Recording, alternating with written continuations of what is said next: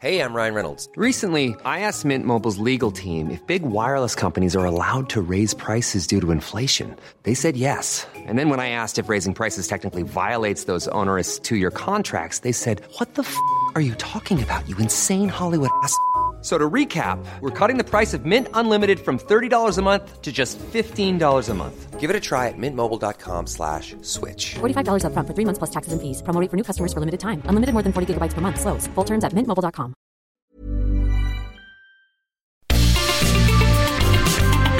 Heraldo Media Group presenta la información y el entretenimiento que usted necesita para estar enterado también en su descanso.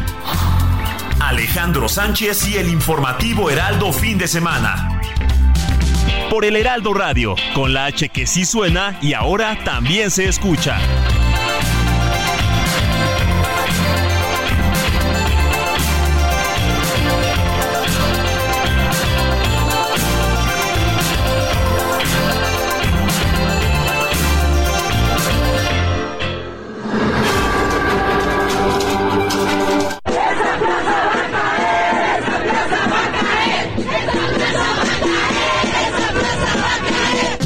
Que la oposición no le bastaron 180 millones de votos.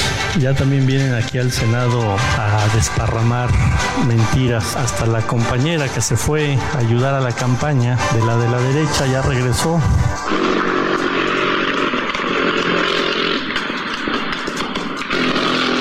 Cree Mario Delgado que el hashtag narcopresidente AMLO sea orgánico? ¿No cree que el hashtag narco candidata Claudia sea real? ¿Por qué no lo cree? Pues porque vive en otro planeta.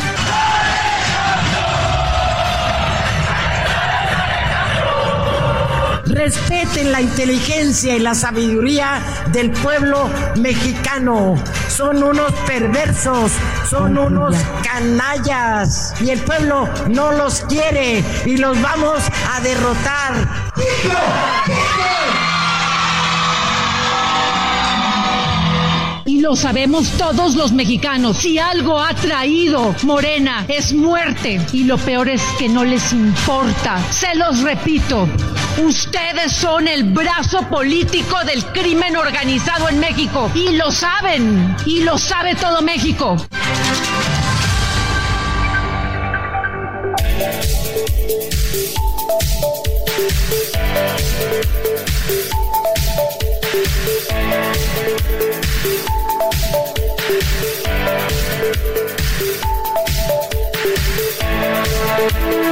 Muy buenos días, son las 7 de la mañana con dos minutos, hora del centro del país.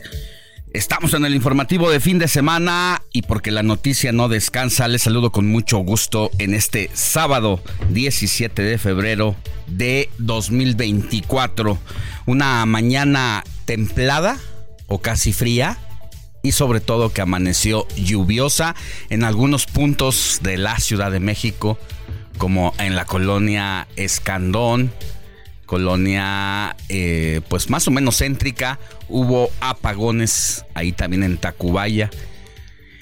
Eh, esto muy cerca de donde ocurre la falla geológica, a usted que nos escucha en otras partes del país, que no tiene ninguna relación, pero viene a cuento porque vamos a hablar de este punto geográfico de la capital del país, donde los geólogos de la Universidad Nacional Autónoma de México acaban de descubrir una falla.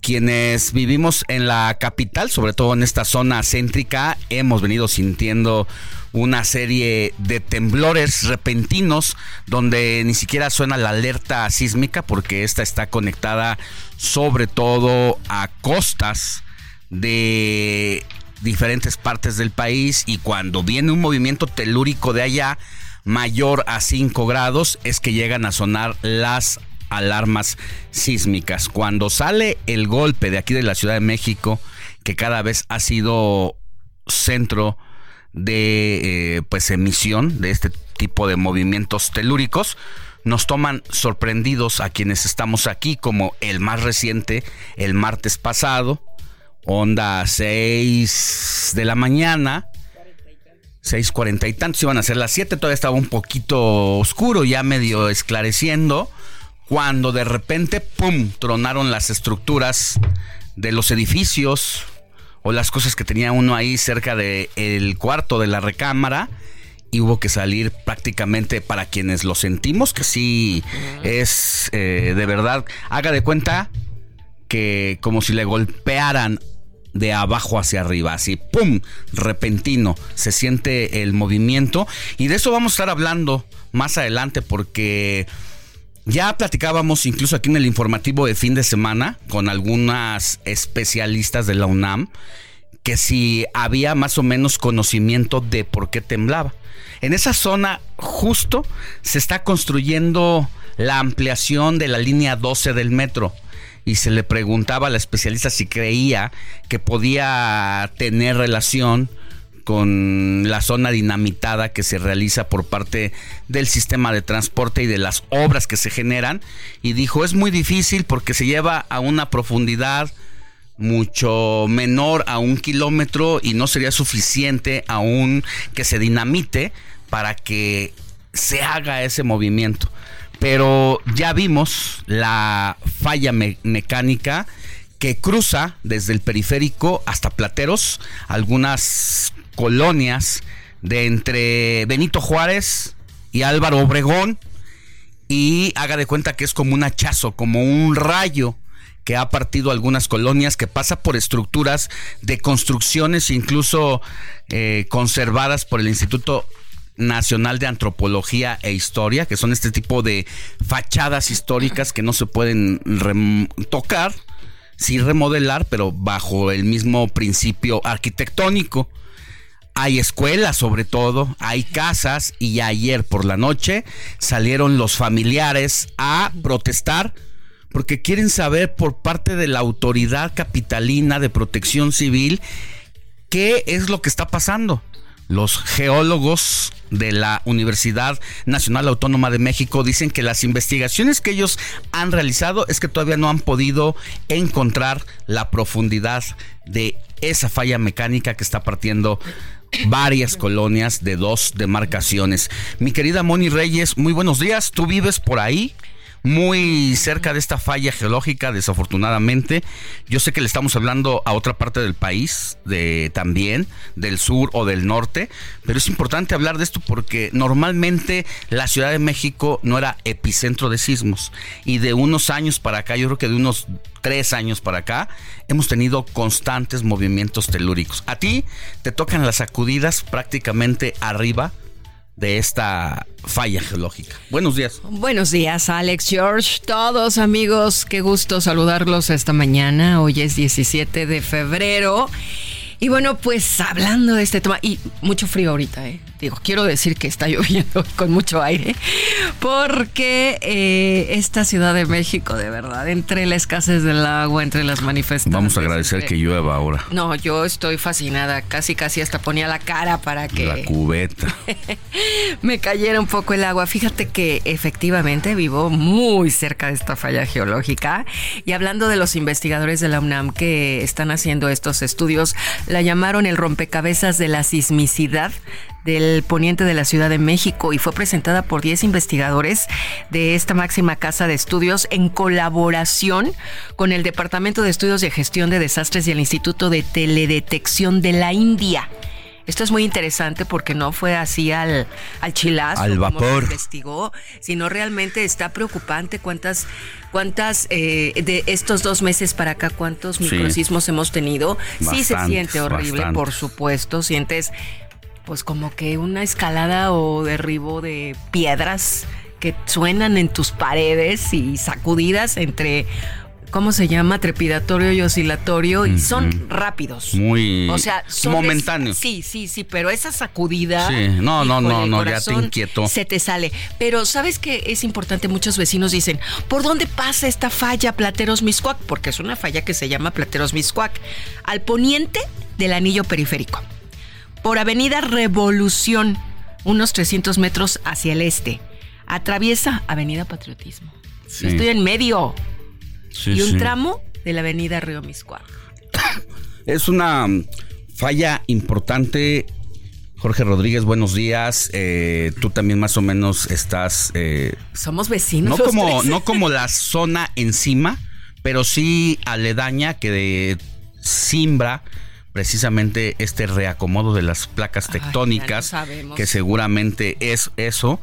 Eh, ya las características y los comos, pues seguramente los especialistas no lo explicarán mejor. Construcciones. Pero pues ya fue evidente, ¿no? Porque medio sabíamos que algo no estaba pasando, las entrevistas que hemos tenido aquí, pero ya quedó evidenciado al amanecer el periférico en los últimos días prácticamente partido, como si alguien le hubiera dejado caer un rayo encima o le hubieran dado un hachazo. Y haciendo el seguimiento, pues lo que dice Moni, atraviesa varias avenidas importantes de la capital del país. Buenos días. Eh, buenos días Alejandro, buenos días Mónica, buenos Hola. días a todo el equipo y al público que nos hace el favor de su preferencia.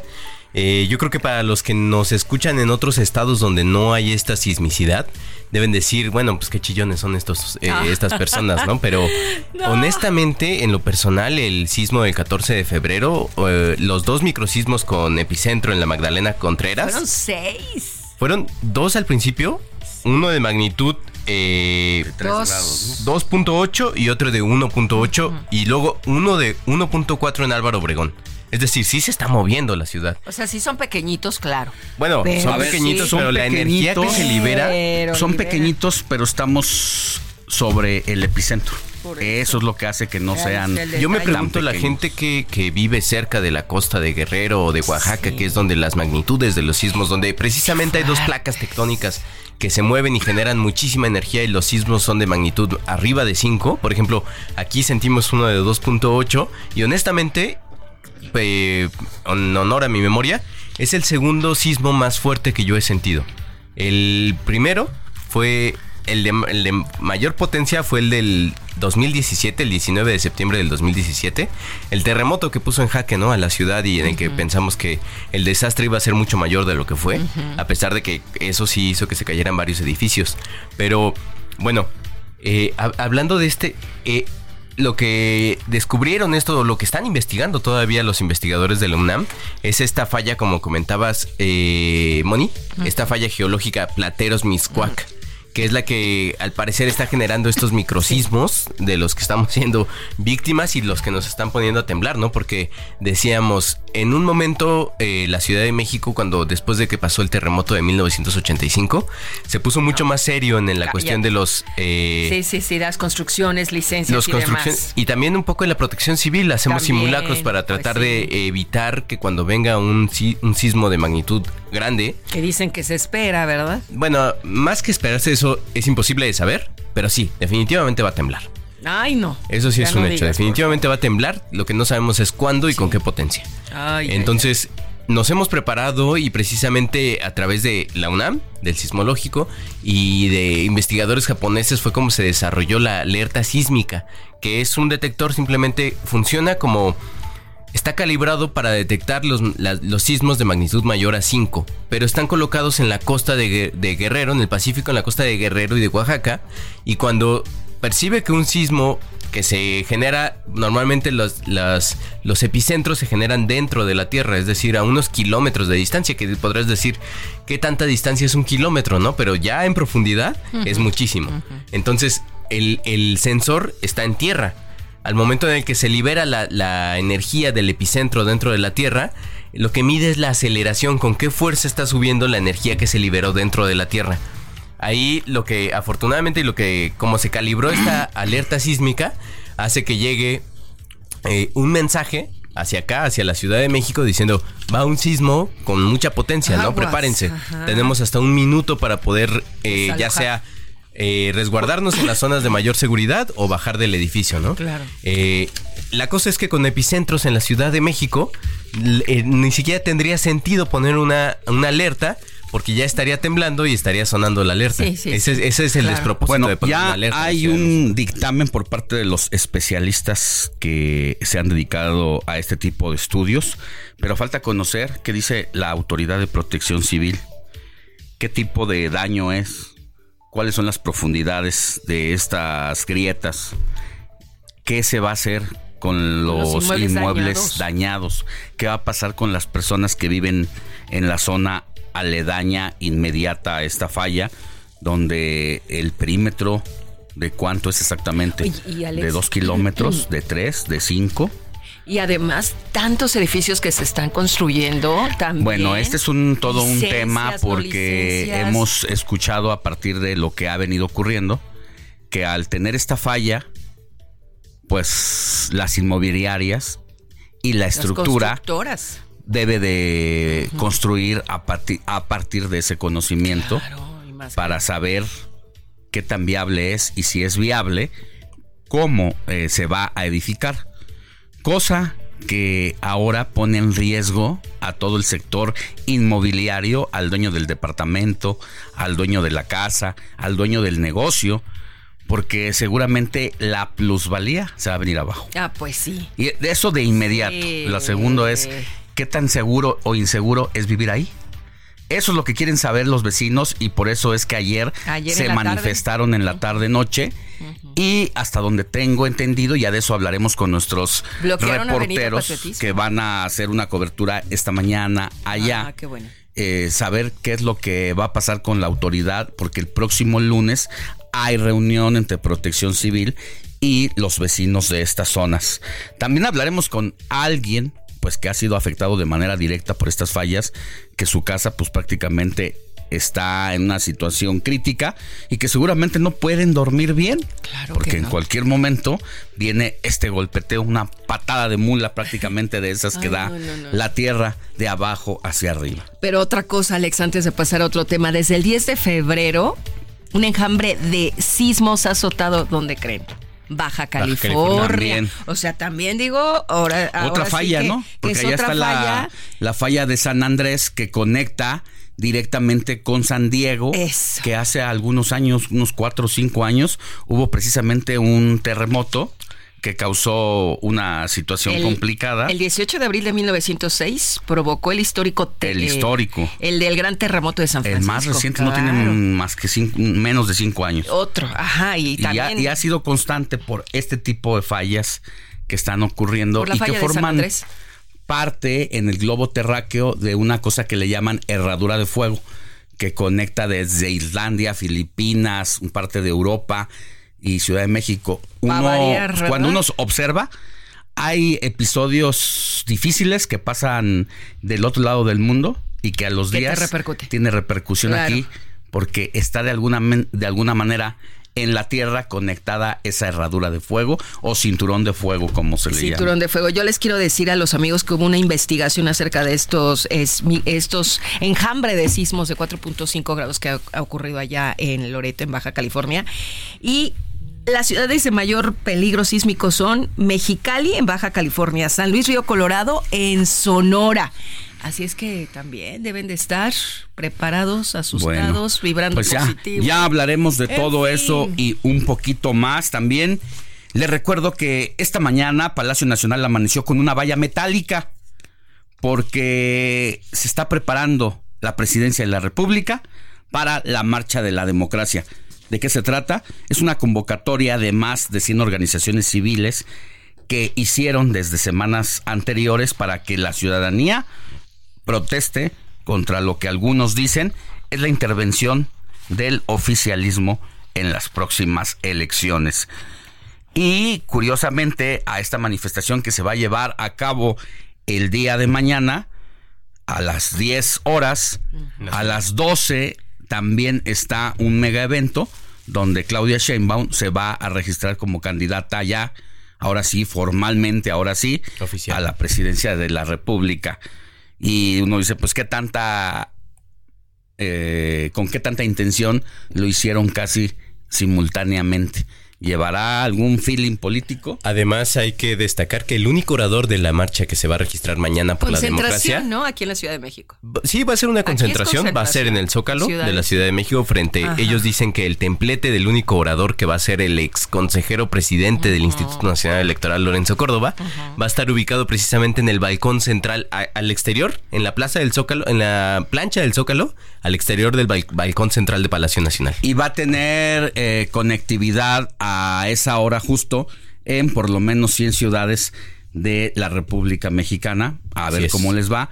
está la duda de qué tanto va a ser. Hay que recordar que estas manifestaciones se vinieron dando previo cuando el presidente de la República mandó un plan para reformar el Instituto Nacional Electoral a la Cámara de Diputados y salieron organizaciones que pues defendieron al instituto.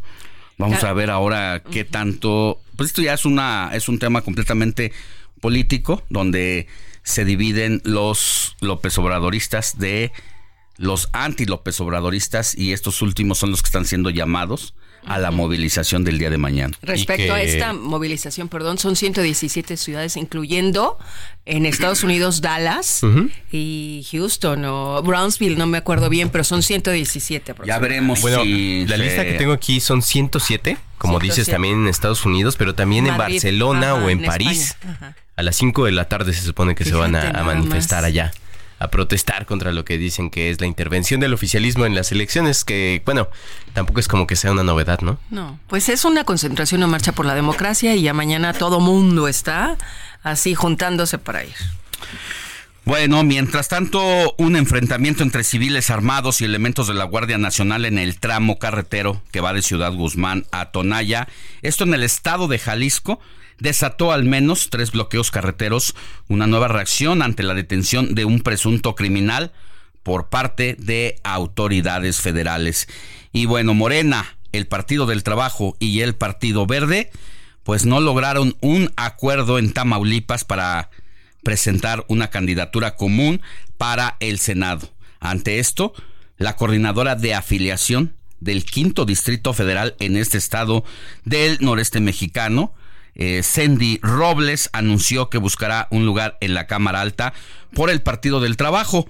Vamos a hablar con esta joven que se dedicó a los medios de comunicación y que ahora busca ser candidata al Senado de la República y que la hemos conocido en las últimas semanas. Ha sido noticia porque incluso abrió una cuenta de OnlyFans y ya le preguntaremos si fue estratégico, si no fue estratégico, que haya hecho esto para pues promover su Promover su figura de, caro, de cara a esta situación. De eso y mucho más vamos a hablar, mi querido Jorge. Por lo tanto, pues vámonos a las calles de la Ciudad de México con nuestro compañero Gaspar Betancourt, quien precisamente recorre las calles a bordo de su motocicleta en esta mañana lluviosa que a mí lo personal me sorprendió al salir de casa, no sé a ti, porque pues normalmente, a ver, es todavía invierno y ya hay jacarandas en las calles Y de había la hecho Ciudad de mucho México. calor en días anteriores. Hizo mucho calor y pues no son épocas de lluvias. Entonces, Sí. todas las temporadas del año se pueden dar en una misma semana, en un día. Y en una ciudad como la nuestra. Vámonos con mi querido Gaspar Betancourt que nos diga dónde anda a bordo de su motocicleta en la capital del país. Mi querido Gaspar, buenos días. ¿Te tenemos por ahí, mi querido Gaspar, o ya te nos perdiste ver, en la señal? Buenos días. Aquí, aquí estamos, Alex, ¿me escuchas? Sí, ahora sí te escucho. Perfecto. Estamos en estos momentos ingresando al circuito interior procedentes de la Glorieta de la Raza. Está lloviendo en inmediaciones de las alcaldías Gustavo Madero, Cuauhtémoc y Benito Juárez. Nos dirigimos hacia la falla geológica de Plateros Miscuac. Habrá que tomar en cuenta la lluvia, pavimento mojado en estas arterias, circuito interior, Avenida de los Insurgentes, además de eje central Lázaro Cárdenas. Extremar precauciones ya que hay ligera afluencia de vehículos, avance rápido y constante. La recomendación en estos momentos no abusar del acelerador para evitar accidentes. Nos dirigimos hacia la zona de Mishuac, a la falla geológica. En breves minutos les tendremos más información. Por el momento el reporte que les tengo. Muchas gracias. Vamos a volver contigo más adelante precisamente para tener esos testimonios. Y cuídate mucho porque el piso está resbaloso. Más adelante hacemos contacto, Gaspar. Claro que sí, tenemos pendientes. Excelente día. Buenos días. Mi querida Moni Reyes, recuérdanos a dónde se puede comunicar el auditorio para darnos ya sea una felicitación, pero sobre todo denuncias porque somos el enlace con la autoridad correspondiente. Saludos, denuncias, comentarios, felicitaciones. 55 91 07 32 43. 55 91 07 32 43. Lo ingresan rapidito a su celular, le ponen WhatsApp del informativo fin de semana y cada sábado y domingo aquí estamos de, de 7 a 10 de la mañana. También recuerde que me puede seguir en mi cuenta de ex, antes Twitter, arroba Alex Sánchez MX. Ahí le voy a ir subiendo videos, le voy subiendo las entrevistas más importantes y destacadas que tenemos en el transcurso del informativo de fin de semana y sobre todo también respondo a sus comentarios. Pausa y volvemos con más información.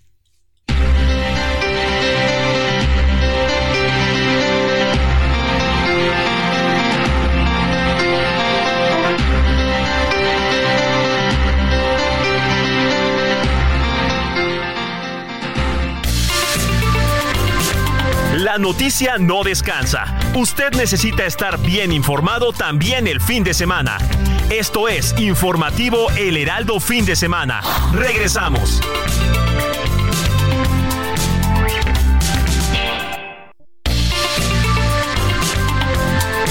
Siga en sintonía con la noticia. Alejandro Sánchez y el informativo Heraldo Fin de Semana. Continuamos.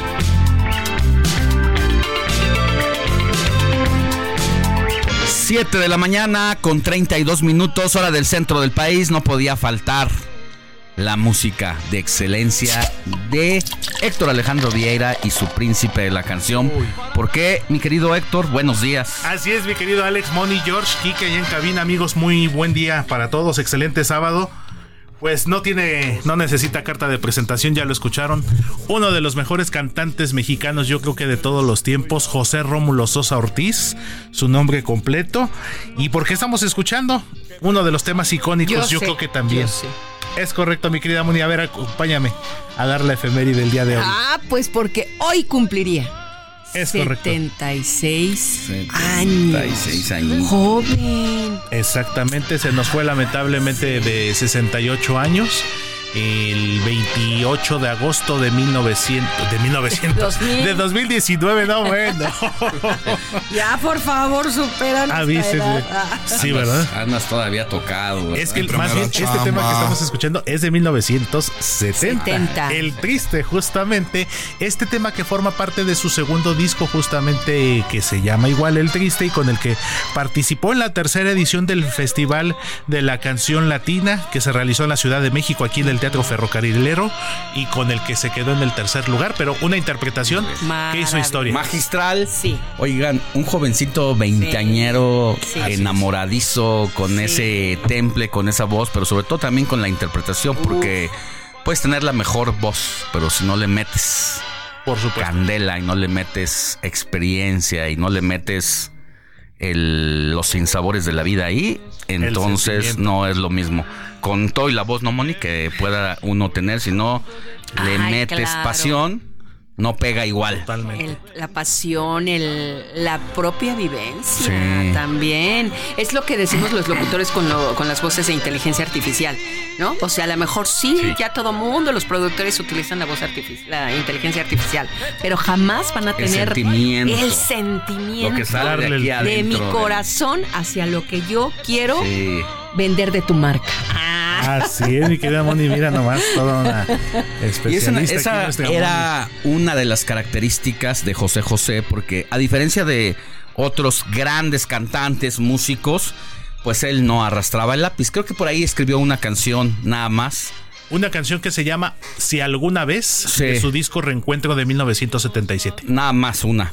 Eh, casi todas se las daban, pero él decía cuál sí, cuál no. En eso tenía la gran capacidad de escogerlas para entonces llevarlas y todas inmortalizarlas. Unas más que otras. Claro. Pero no hay. O sea, tú puedes echar una bohemia de una No, noche y un amanecértela completo, y seguir Sí. con diferentes canciones de José Totalmente, José, ¿eh? Y todas llegan. Sí. Todas llegan. Composiciones de Juan Gabriel, de José María Napoleón, de Joan Sebastián. Todavía alcanzó por ahí a cantar alguna, ya en la parte ya final de su Sí. eh, etapa como que más productiva, por supuesto. Y yo creo que también eh, hubo tres personas que marcaron su carrera, compositores españoles, Rafael Pérez Botija, Manuel Alejandro y Ana Magdalena. Mira. Que todos e- ellos en conjunto, en este caso Manuel Alejandro y Ana Magdalena, dieron pie y dieron todo lo que es la lista de canciones de su disco llamado Secretos, que salió en 1983 y que es considerado uno de los mejores discos de música en español de todos los tiempos y aparte el más exitoso en toda la carrera de José José. Bueno, pues nos traes una memoria histórica de la música que y yo recuerdo todavía porque lo sigo viendo ese video de vez en cuando el de Lotti y esa manera de interpretar yo digo a ver de los veinteañeros jóvenes que hay ahorita quién pues ya es que ya no ya, ya de entrada ya, ya. nadie canta balada. Por ahí conocí a un cantante que hoy es vocalista de la banda El Recodo, Ricardo Yocupicio se llama, que cuando llegó aquí a la Ciudad de México, él quería cantar balada. Y, y cuando se queda en, el, en La Voz México con su coach, Jenny Rivera, le dice, mijo, esas canciones ya no van. Tú debes de cantar y entrarle a la música regional mexicana. Él no quería, se resistía, pero se dejó llevar por su madrina que se convirtió entonces. Y mira, hoy es el cantante de la, mus de la banda de regional mexicano, de banda El, el Recodo. Pero ya no, los jóvenes ya no cantan Pero eso. espérame, también quién lo dirigió. ¿Quién lo dirigió? Jenny. Yo era Sí, fan de Jenny. Que en ese momento, cuando tiene a Ricardo Sí, Yocupicio, eh, es que fallece precisamente en este accidente de avión tan polémico de si lo bajaron o fue un accidente natural. Y bueno, ahí se quedó en la final desamparado Ricardo Yocupicio. Luego ya hablaremos de eso en algún momento, de cómo estos eh, programas de televisión se llevan entre las patas a los jóvenes aspirantes porque les hacen firmar contratos de dos años para que nadie pueda explotar su marca, no puedan grabar, como para que se olviden. Pero este chavo se empeñó, se empeñó, la pasó mal, pero mira, hoy la anda haciendo en la banda El Recodo. A ver cuándo pones a Jenny, ¿eh? Ya ha habido casos, ¿te gusta la Jenny? Me encanta. Ah, mira. Me encanta. Sí, sí, sí, sí. sí. Ya- ya muy- bueno, yo he sabido que a muchos les gusta la Jenny, entonces nuestra querida Jenny Rivera, la diva de la banda. Sí, pues, ¿de entonces ahí vamos a anotarla en la lista de peticiones. Y bueno, el día de hoy, mi Alex, va a ser dedicado a nuestro José José. Ah, muy que bien. mira, sería con él poner un programa diario, prácticamente No, una no. emisión ya Acá que fija. no le gusta, que- ¿verdad? no, Este no, hombre, no. Cuando puedan, entren a su cuenta de Instagram para que vean cuando maneja, Uh, que- canta, le echa En sus sabor, le echa No canto, sentimiento. pero Viene- encanto. Dice, no canto, pero encanto. ¿Cuál es tu cuenta de Instagram? Insta, ex, Facebook, todo es Don Totis MX. Don, Don Totis, Don Totis. Y le damos me gusta. MX, dele me gusta, dile te escuché en el informativo de Que fin de sigan ahí, semana. por supuesto. Me gusta esto, esto, esto. Te recomiendo tal cosa. eh, Canta que- bonito. no, le echa Le sentimiento. echa, sí, no hace Por eso dice, no canta, pero encanta. Ahí Ay, nos echamos ajá. nuestros De palomazos, ahí luego chismecitos de deportes, de fútbol. Eso. ahí No, de pero José. José es su. Es Su su, Su hit. Para quienes no lo han escuchado, ah, específicamente en cuál es su artista predilecto, bueno, es sin duda José José. José José. José José, Emanuel. Ay, Emanuel. Y Pedro Fernández. Ándale, Ay, ándale, andas con todo. ¿eh? Emanuel, A ver. ¿cuándo pones Emanuel? Si no nos has Ah, puesto pues nada está. de Manuel, Nada, ¿eh? pone Tiene- puro reggaetón. Es más, la próxima semana. Ya también. Ya está, Bueno. ya está. Hay testigos. Ah, Oye, y ahorita que la gente va manejando a sus chambas o en el transporte público o algo, pues que se deleiten con nosotros, Así con la es. música Que nos sigan con la acompañando, información. claro. No, y tenemos aquí de todo, variado, una revista informativa de Barea, barea. fin de semana. No la tiene ni Obama. Con eso les Gracias. Héctor. Regresamos contigo Claro más sí, adelante. Gale. Salud, todo con moderación. Conversación digital con Jimena Céspedes.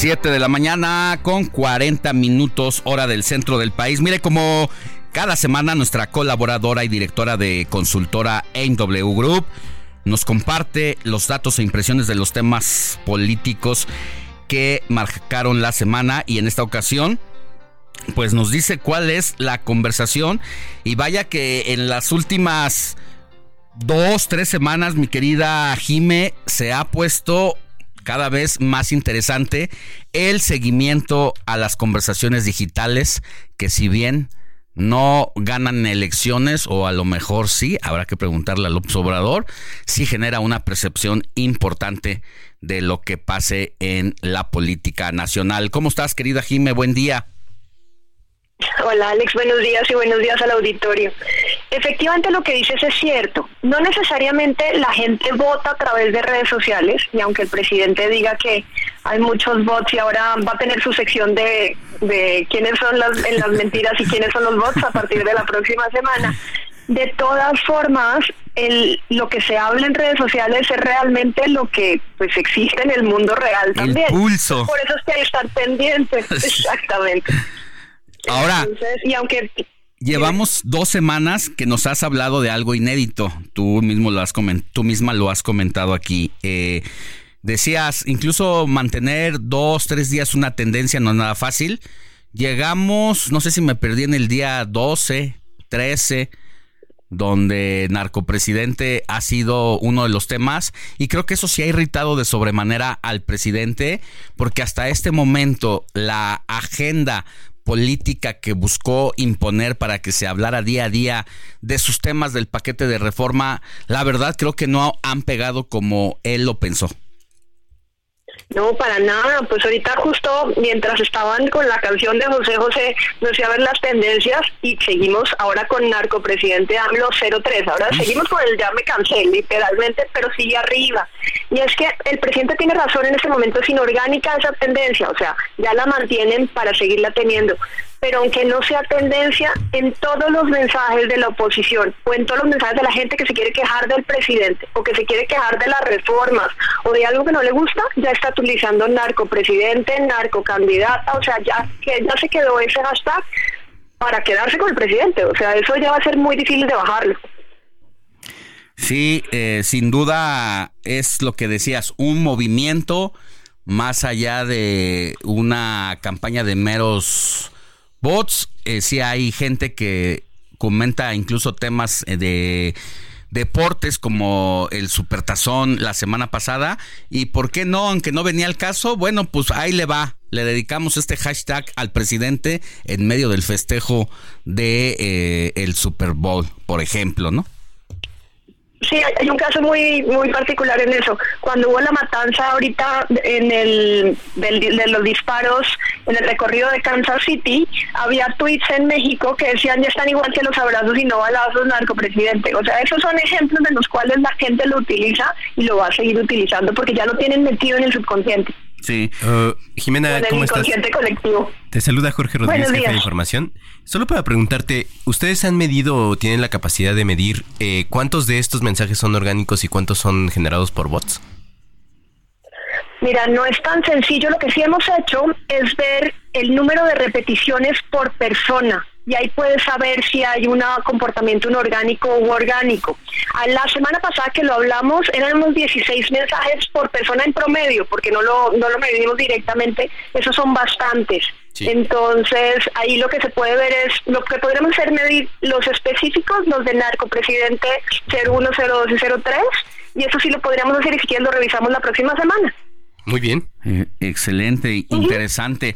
¿Qué otro tema de la agenda política de esta semana se volvió conversación y tendencia?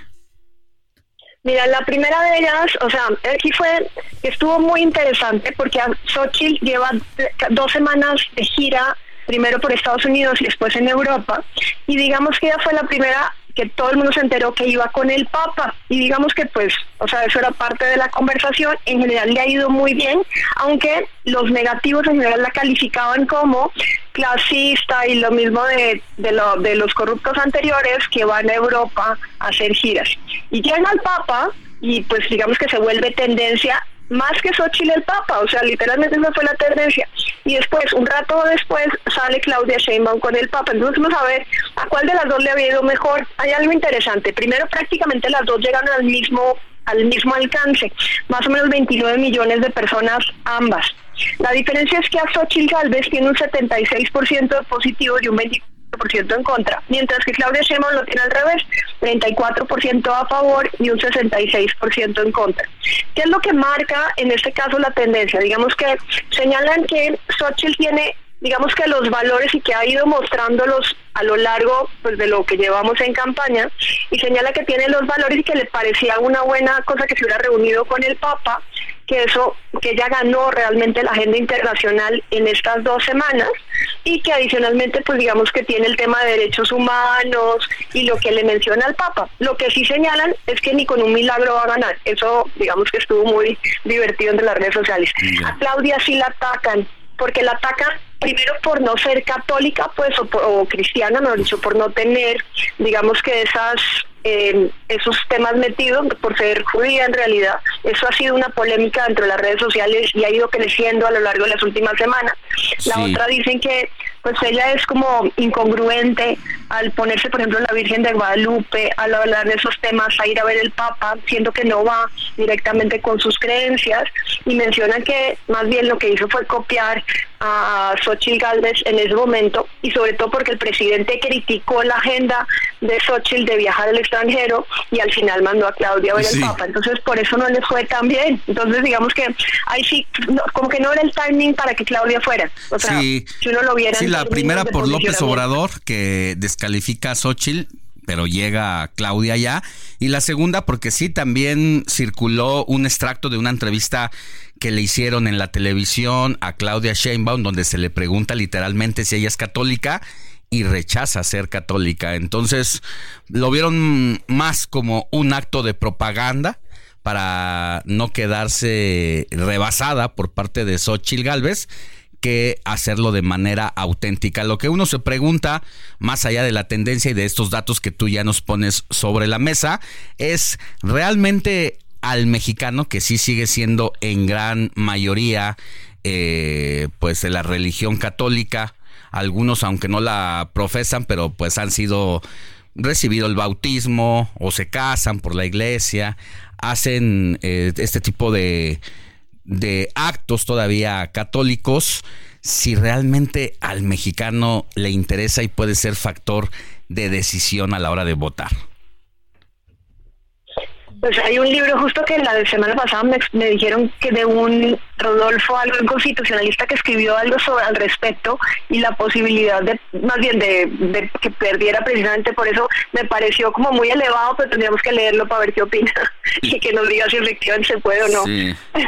Bueno, te mandamos un abrazo, mi querida Jimena Céspedes, directora general de AIMW Group. Gracias, como cada semana, por las impresiones que nos compartes en este espacio sobre los temas políticos que marcan semana a semana la conversación digital en las redes sociales. Que tengas buen fin de semana. Hasta pronto.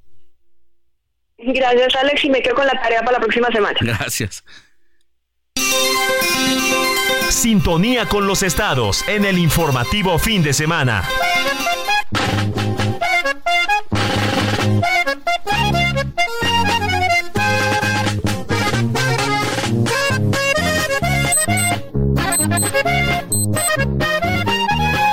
Siete de la mañana con 49 minutos iniciamos nuestro recorrido por la República Mexicana donde el Heraldo Radio tiene frecuencias radiofónicas en más de 49 ciudades del país.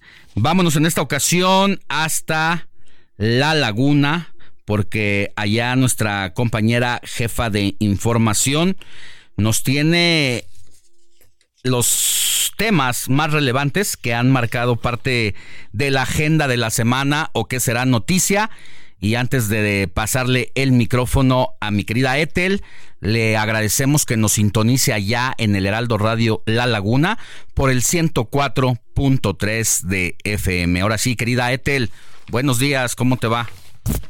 Hola, ¿qué tal? Muy buenos días, Alex. Por supuesto, siempre agradeciéndole a nuestro auditorio. También un saludo para acá, para La Laguna y para a todo el auditorio a nivel nacional. Y pues para platicarte en, en esta ocasión sobre la designación de precandidatos o aspirantes a, a diputaciones federales, eh, como lo sabrás seguramente, pues esta semana eh, Morena dio a conocer a sus precandidatos o sus aspirantes a estas legislaciones federales a la integración de la Cámara de Diputados. Y bueno, en el caso de acá de la comarca lagunera, el Comité Ejecutivo Nacional de Morena pues eh, dio a conocer estos nombres y de las ocho diputaciones federales que corresponden a Coahuila, tres son para Morena, tres para el Partido del Trabajo y dos para el Partido Verde Ecologista de México. El distrito 1 de Piedras Negras eh, va encabezado por el PT, eh, siendo Brígido Ramiro Moreno Hernández el que fue elegido. En el distrito 2 de San Pedro correspondió, en este caso a Morena, con Javier Borrego, quien es el diputado federal y que va a reelegirse.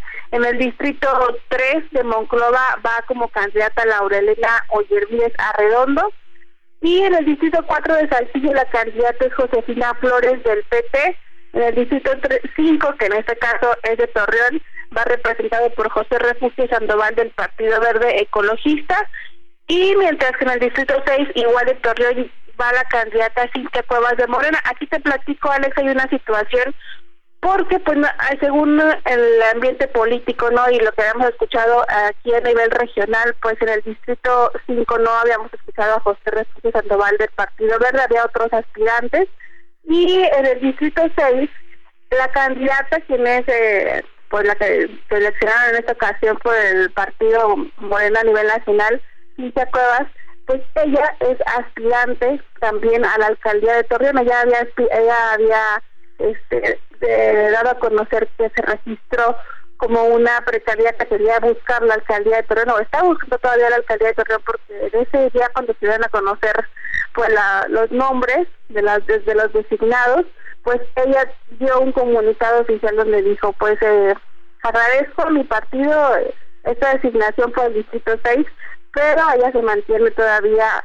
todavía firme este hacia la alcaldía de, de Torreón, así que pues ahí también nos nos saltó esa situación porque bueno ella no ella no había dado a conocer que buscaba una diputación federal, pero pues fue designada por el Partido Nacional para el Distrito 6. Y por último, en el Distrito 8 de Ramos Arispe, aún se tiene pendiente de designar candidato en la lista oficial, salió como pendiente, pero que va a corresponder al Partido Verde. También acá en la comarca lagunera, pues se designan acá, pues, vamos a conocer lo que vienen siendo los, los candidatos o los precandidatos a la laguna de, de Durango. Y fue seleccionada Betsabe Martínez, que representa el Partido del Trabajo, y en el 03 eh, Betsabe en el 02 y en el 03 de Lerdo a Gerardo Villarreal del Partido Verde. Betsabe Martínez eh, hace algunas algunos uh, meses fue precandidata o fue candidata oficial a la alcaldía de Torreón por Morena, sin embargo pues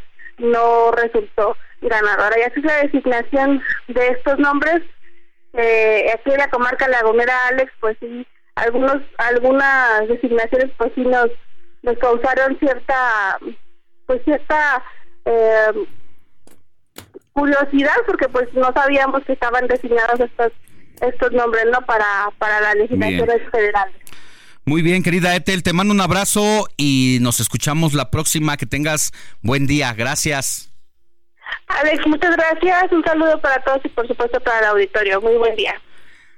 Vámonos a una pausa, pero al volver le voy a tener todo sobre Sandra Cuevas, la alcaldesa de Cuauhtémoc. Mire, la noche de ayer, no sé si por equivocación o un acto deliberado, el partido Movimiento Ciudadano, que tiene contacto en ese chat con los reporteros que cubren al partido, dejaron, enseñaron una lista donde aparece Sandra Cuevas como candidata de Movimiento Ciudadano a una senaduría. Eh, el, mensaje fue borrado y hoy pues sí, se sabe, extraoficialmente gente de Movimiento Ciudadano dijo que sí va con Alejandra Barrales en este regreso a la política. De eso le vamos a hablar al volver de esta pausa. La noticia no descansa. Usted necesita estar bien informado también el fin de semana. Esto es Informativo El Heraldo Fin de Semana. Regresamos.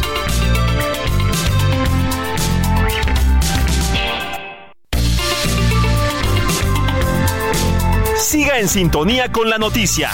Alejandro Sánchez y el informativo Heraldo fin de semana. Continuamos.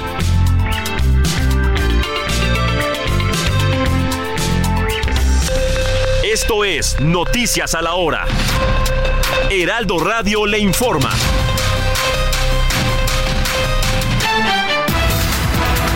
8 de la mañana en punto, tápese bien, póngase el impermeable porque llueve en la Ciudad de México. Eh, localizan sin vida en su domicilio Manuel Arriaga, regidor por el PT en el municipio de Cualac, esto es en Guerrero, quien aspiraba a la alcaldía de Cualac.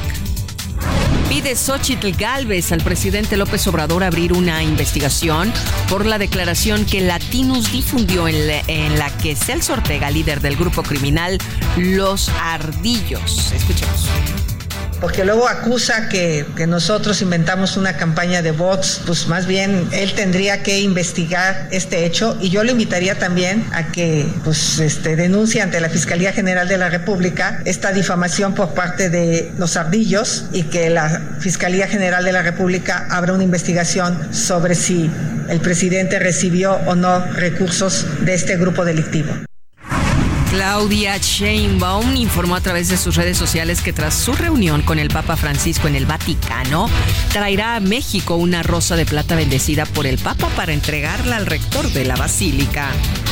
En tanto, el virtual candidato de Movimiento Ciudadano Jorge Álvarez Maínez aseguró que ya recorrió los 32 estados de la República y acusó al PRI y al PAN de orquestar una campaña en su contra.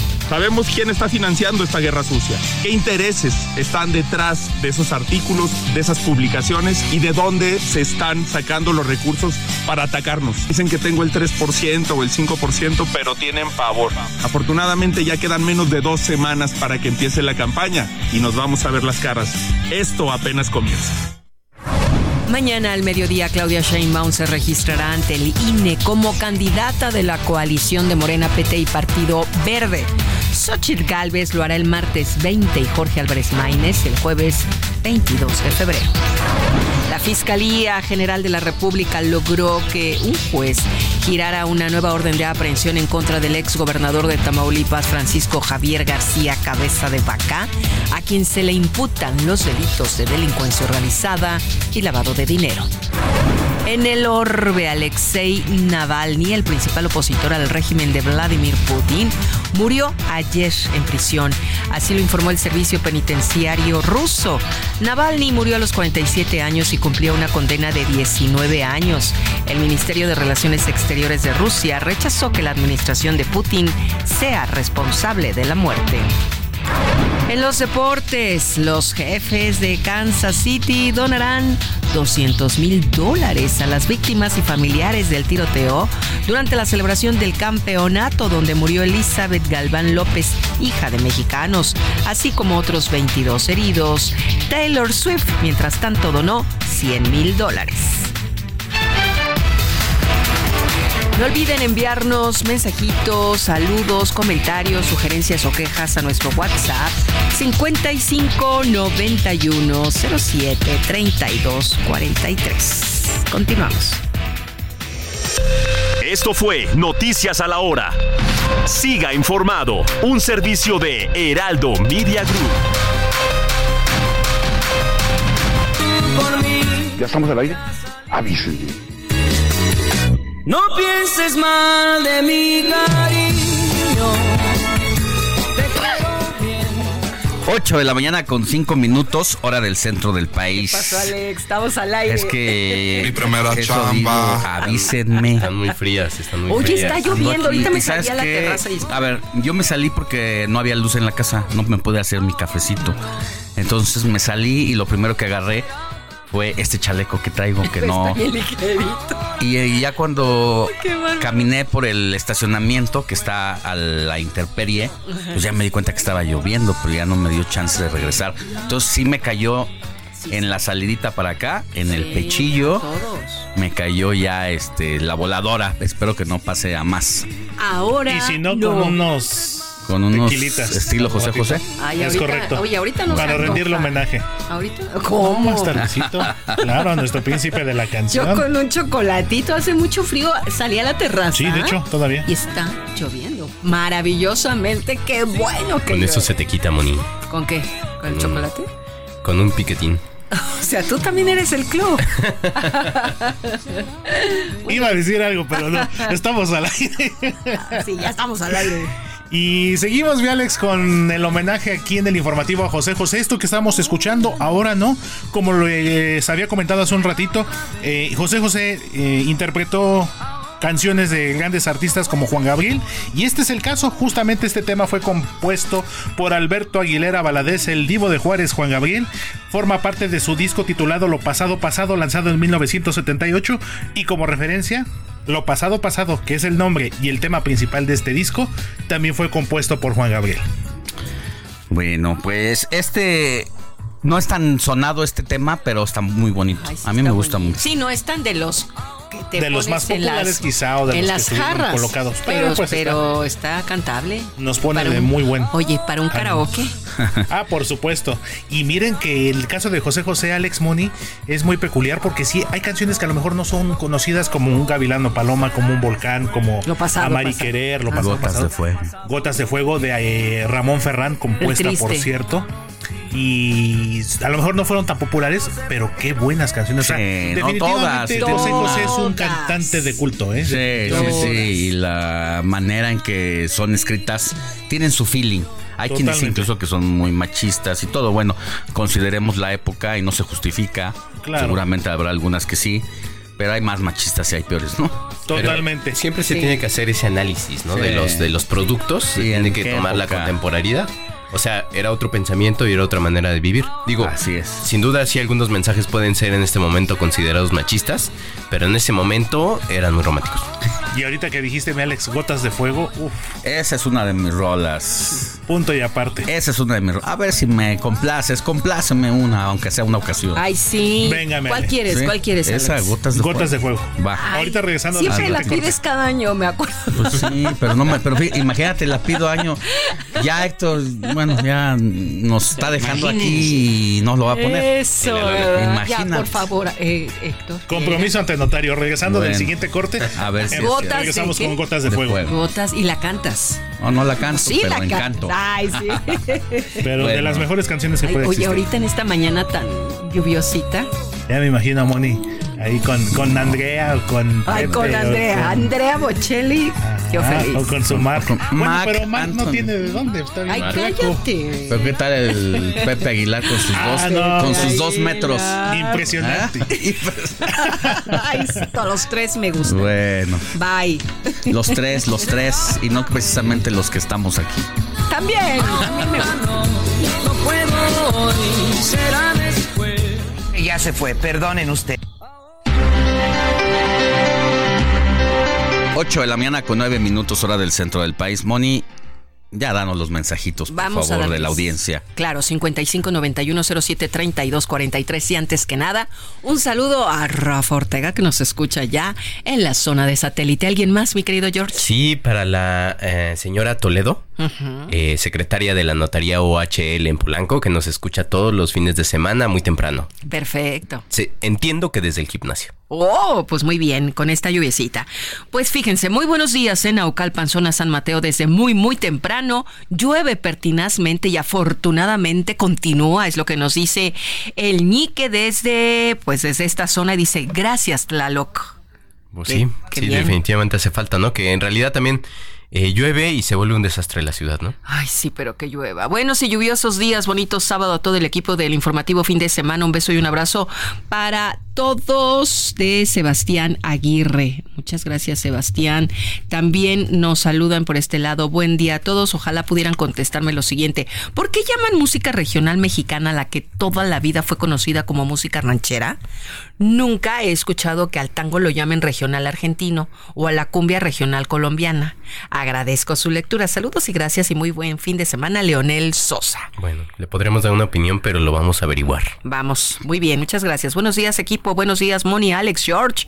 Llueve por el sur de la Ciudad de México. Que tengan un excelente sábado. Vamos con todo a la mejor información del fin de semana, nos dice Jorge, tu tocayo, mi, Mi tocayo, querido. pues sí, vamos a eso. George. sí. De hecho, la Secretaría de Seguridad Ciudadana nos informa que hay, hay una lluvia generalizada en toda la ciudad, así que no solo en el sur, en toda la Ciudad de. México y no sé si en el Valle. Claro, a rendirle homenaje a José José con un buen café irlandés, nos dice Antonio de Harvard. Mira, café irlandés con un poco de licor. Ay, ándale, pues, dice buenos días Alex Moni, George, a todo el equipo del informativo.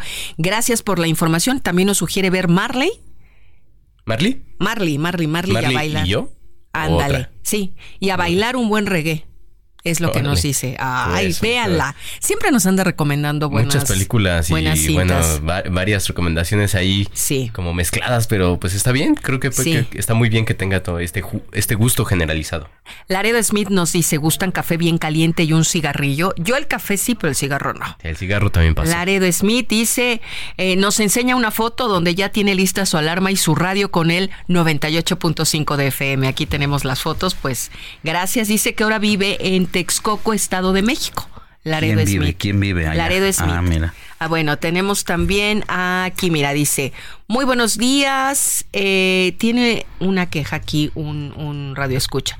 Reporte, en la farmacia de la Clínica Santa Cruz del Valle Tlajomulco ya no hay medicinas básicas. Una fuertísima llamada de atención a Fernando Petersen, así como a todos los diputados que según nos representan. A ver quién dijo, yo ahora que el pueblo los necesita para que no se roben el dinero los medicamentos. Por favor, eh, los ciudadanos los ciudadanos queremos ver, favor de reportar y publicar que en la farmacia de la Clínica Santa Cruz del Valle en Tlajomulco no hay medicinas básicas. Nos saludan desde Jalisco. Jalisco. Es- Será una clínica, a ver si nos puede... eh, si nos puede explicar, ¿no? Si depende de algún instituto, no sé si del Seguro Social o del Pues sí, ISTE o para, saber, para, saber preguntar. a dónde. Ok. Lindo día, como siempre, es un placer escucharles. Gotas de fuego. Alex, también. También es su favorita de aquí, de Luz.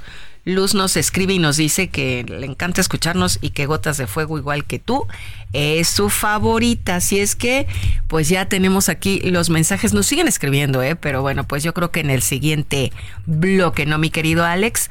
Por lo pronto, vámonos con lo que sigue. ¿Y qué es lo que sigue, Alex?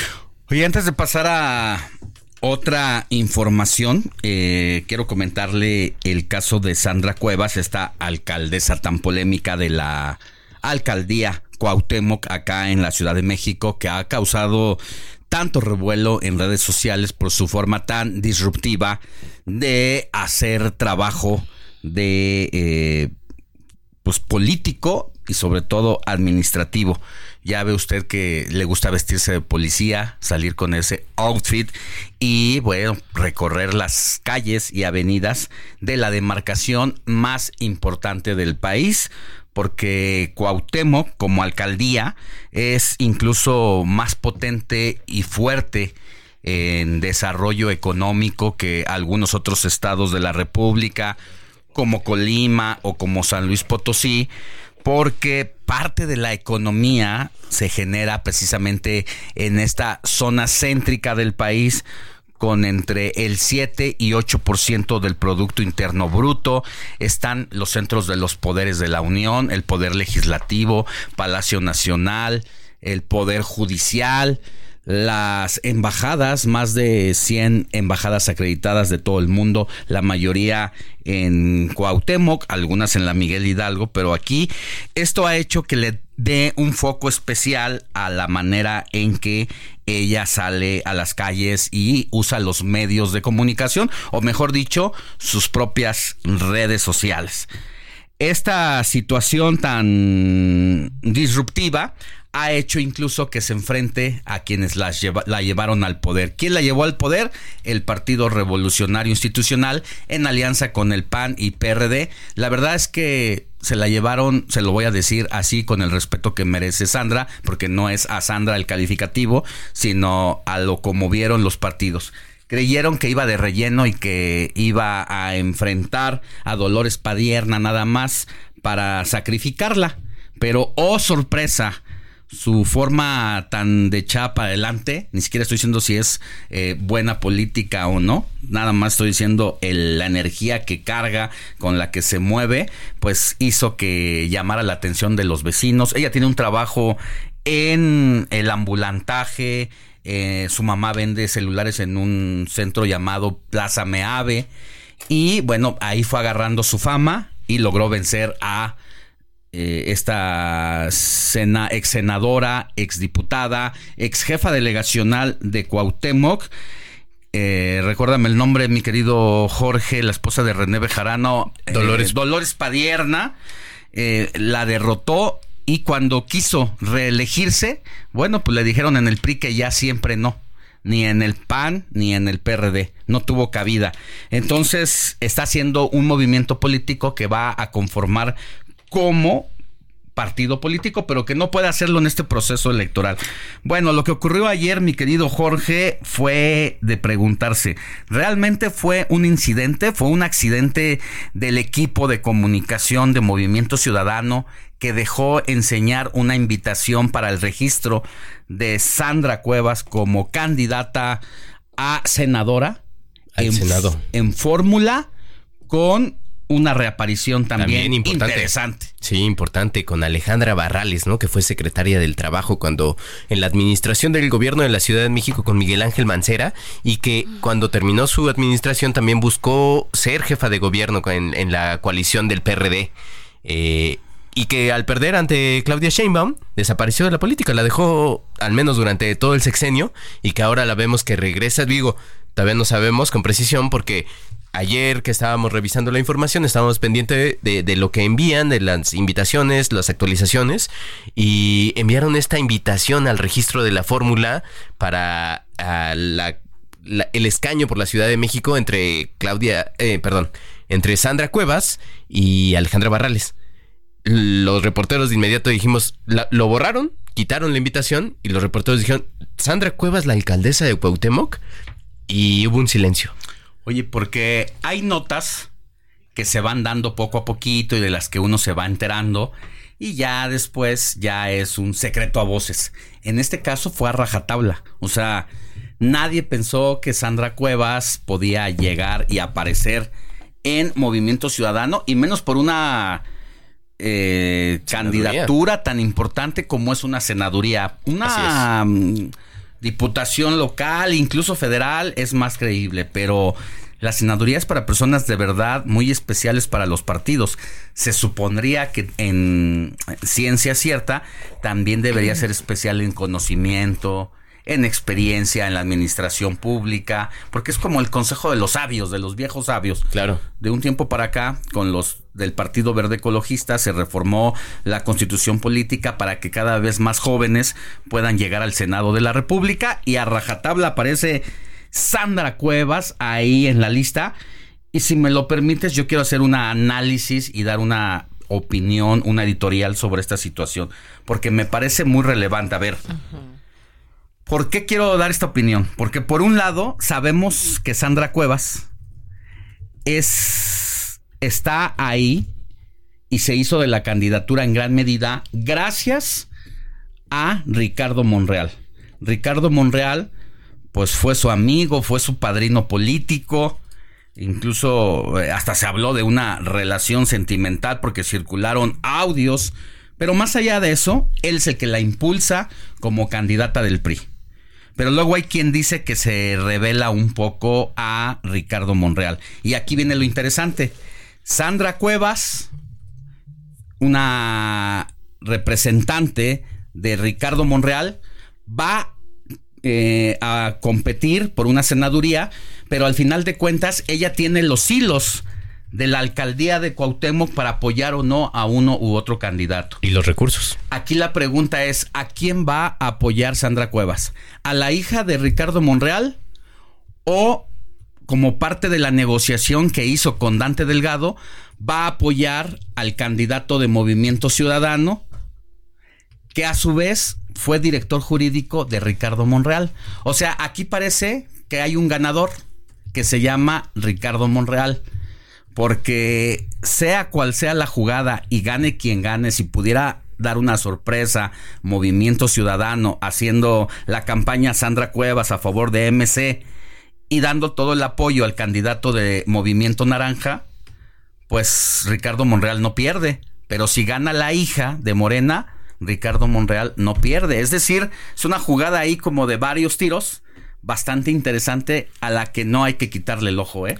Y que además va a ser una contienda muy interesante en las urnas, porque por lo menos en la coalición eh, Morena, PT, Partido Verde en la Ciudad de México, donde sí se logró una de las coaliciones, uno de los 20 estados donde sí se logró la coalición, eh, van a competir por el Senado Omar García Harfush y Ernestina Godoy, los encargados de la seguridad. Eh, de la seguridad y de la procuración de justicia durante la administración de Claudia Sheinbaum. Y en el otro lado, en, el otro frente, ahora sí que en el frente, eh, todavía no se define con precisión quién va a ser el candidato, pero va a corresponder uno al, PRD y otro a Acción Nacional. Así que, pues, parece que la, competencia en el Senado eh, por la Ciudad de México va a estar reñida. Muy interesante, eh, precisamente el tiro que va a haber políticamente hablando y pues no hay que quitarle el ojo de lo que pase y al rato los registros de algunos aspirantes entre ellos el de Sandra Cuevas. Vamos a estar pendientes Alejandra para ver si se confirma la invitación que retiró Movimiento Ciudadano y para ver si si, si es la candidata Sandra Cuevas al Senado por Movimiento Y si no se dejó enseñar la lista con otros fines. ¿Sabes? Me llama la atención porque Rodrigo Cordera, consejero nacional de MC, dijo que Sandra Cuevas no debe tener cabida en un proyecto progresista de derechos y libertades, ah, por lo que de confirmarse, comunicará su postura el próximo lunes. Bueno, pues ya lo, lo abordaremos. Vámonos con más información. Sintonía con los estados en el informativo fin de semana.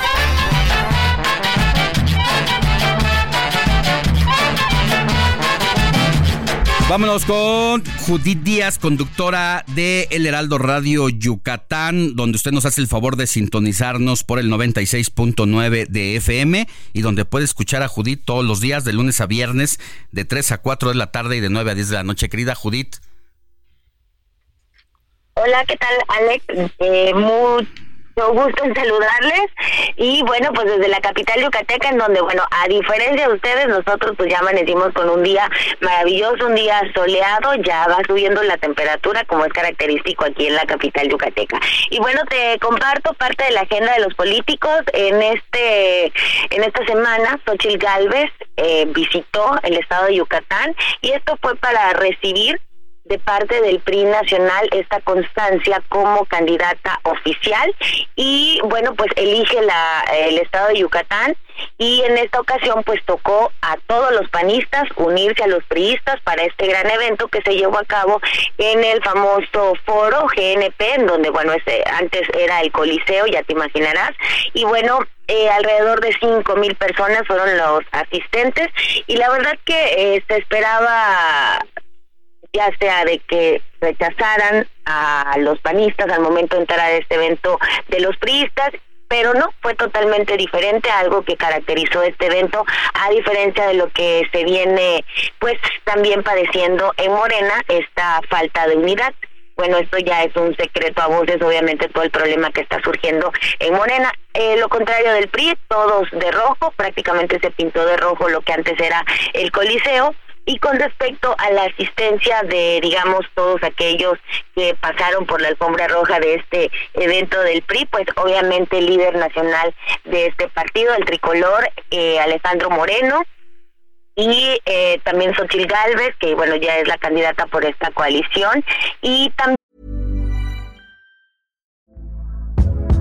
Hey there, it's Michelle Norris. I'm host of a podcast called Your Mama's Kitchen. When I travel, I'm usually looking for a way to find a taste of home when I'm not at home. And one of the things I love to do when I am at home is entertain. And Airbnb allows me to do that. When I was in California recently, I rented a house that had a great kitchen. And when we were sitting around the table, we're all thinking, we're in someone else's house. Someone could be in all of our homes as well.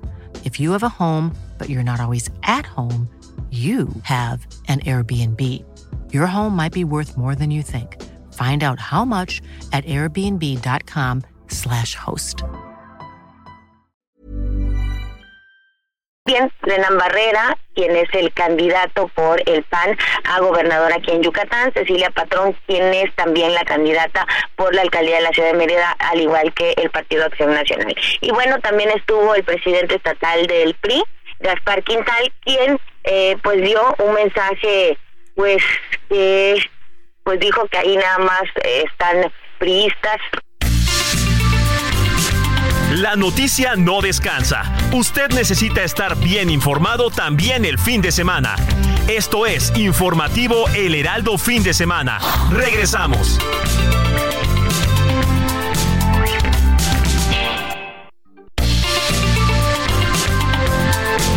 Siga en sintonía con la noticia. Alejandro Sánchez y el informativo Heraldo fin de semana. Continuamos.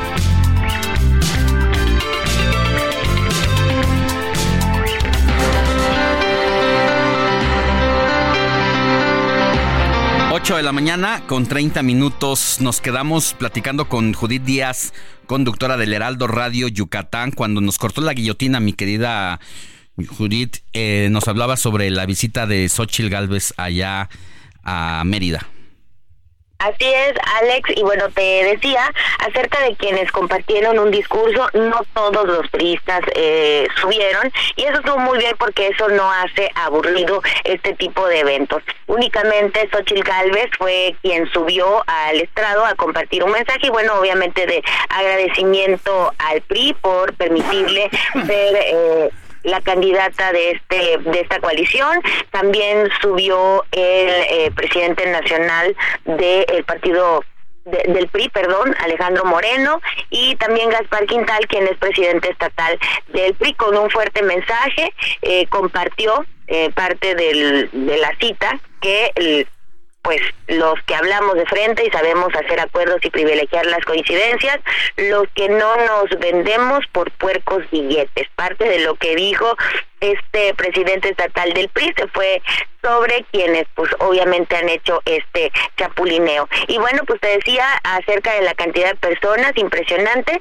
Hay un diputado que renunció a perdónenme que traigo a la, a la bendición aquí en, en el auto, y eh, quien renunció a, a Morena fue un diputado de Morena Yucatán esta semana. Él compartió un comunicado, Rafael Echazarreta, en el que, bueno, se le fue directo de nueva cuenta a Joaquín Díaz Mena, a Huacho, esto lo hizo a través de sus redes sociales y posteriormente te lo comento porque momentos después, horas después, apareció en una fotografía al lado de Alejandro Moreno, dirigente nacional de el PRI. Entonces se cambia de partido y ahora estará trabajando con el tricolor, pero te lo comparto también porque en el evento también estuvo este diputado que renunció apenas esta semana a Morena y a diferencia de lo que fue Rommel Pacheco en la presentación en Morena, recordemos que Rommel salta del PAN, a Morena lo abuchean pero en esta ocasión, fíjate que algo característico y que esto se aplaude también porque, bueno, lógico, lejos de todo este problema, pues a Rafael Echazarreta lo reciben bien en el PRI, le aplaudieron incluso eh, al momento de ser presentado como parte del equipo ahora, que bueno, también aquí a nivel estatal estará ayudando en la campaña de Renan Barrera. Pues eso es lo, lo que se vio, mi querido Alex, en este evento de Xochitl de la coalición Fuerza y Corazón por México, recordemos por PAN, PRI y PRD. Bueno, pues te mando un abrazo y vamos a seguir pendientes, mi querida Judith Díaz, te, te, escuchamos, te sintonizamos todos los días en el Heraldo Radio Yucatán por el 96.9 de FM, de 3 a 4 de la tarde y de 9 a 10 de la noche. Un abrazo. Un abrazo, excelente fin de semana. Sigue a Alejandro Sánchez en Twitter. Arroba Alex Sánchez MX.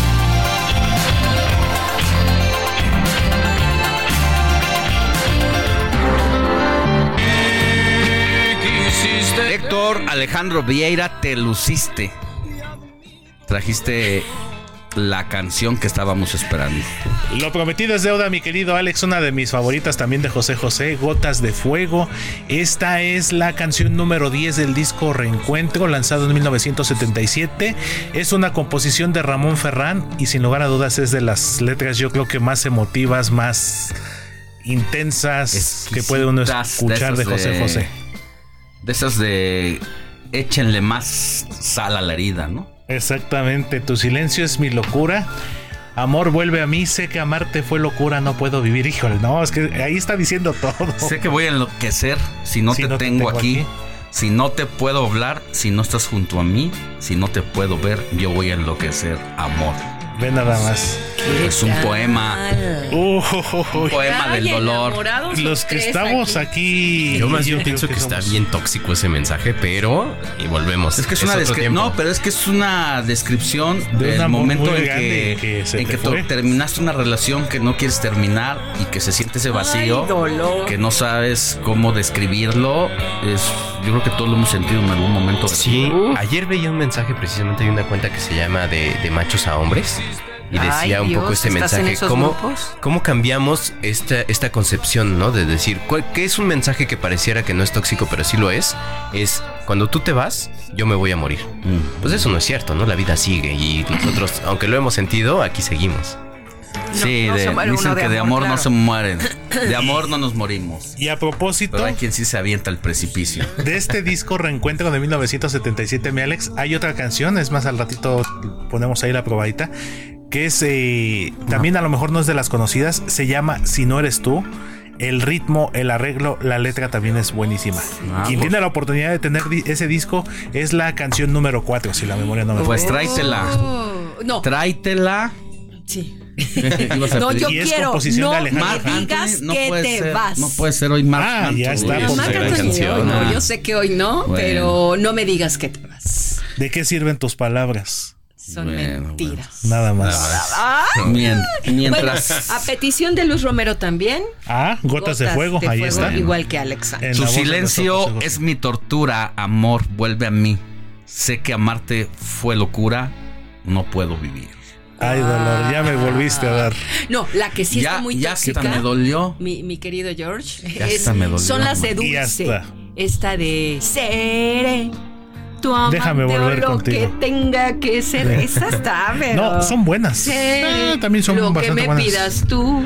También son buenas las de amor. Dulce. Lo digo muy A mí en lo bien. personal las que sí nunca me Seré tu gustaron. esclava. Seré tu reina, esclava o o mujer. mujer. Pero déjame ser. Déjame volver contigo. Volver contigo. Esa sí yo la veo. no, hombre, y, y miren, y, y se los juro que no tienen ni una mimosa aquí en la mesa, ¿eh? Nadie, ni nadie. Un cafecito nada Ni, un- ¿no? ni café, Ya me yo no voy. tengo café, solamente Jorge. Pero pues invítense, aunque sea un té, ¿no? Al ratito. Ahorita vamos por el tema. Para. Me hace falta aquí la, la Se garganta. apetece. No, sí, ya. Bueno, ¿Cómo se llama? se nos fue la luz Justo. aquí, eh, la luz. está funcionando la planta. Heraldo, Por eso es que podemos seguir al Pero aire, pero al aire. en la zona de Insurgente Sur, 1271, por el eje 7, Eje siete, Ángel Urraza, Félix No, Cuevas. Félix Cuevas y su Félix continuación Cuevas. Extremadura. Eh, aquí estamos sin luz, en apagón. Y luego esta música. no, mientras, Con el apagón, Ya ¿qué se suceden? mientras no tiemble. Todo No, está no bien. Calla, Moni, calla. Bueno, gracias mi querido Ek, te luciste. Y regresamos con otra más adelante. Como dijo, la que dijimos como hace dijo ratito. el señor que estaba hablando ahorita que estaba riendo, te pasaste. Imagínate. Pasaste. Tienes unas peticiones que te mandé de nuestro público. Ahí está, De hacemos es ahorita que la hora no de José vas, José. No te nos vas hasta que no cumplas. Venga. Gracias, Héctor. Acepto el reto. De nada, bien, le seguimos con más. Ya superan. El informativo fin de semana también está en Twitter. Síguenos en arroba fin de semana HMX.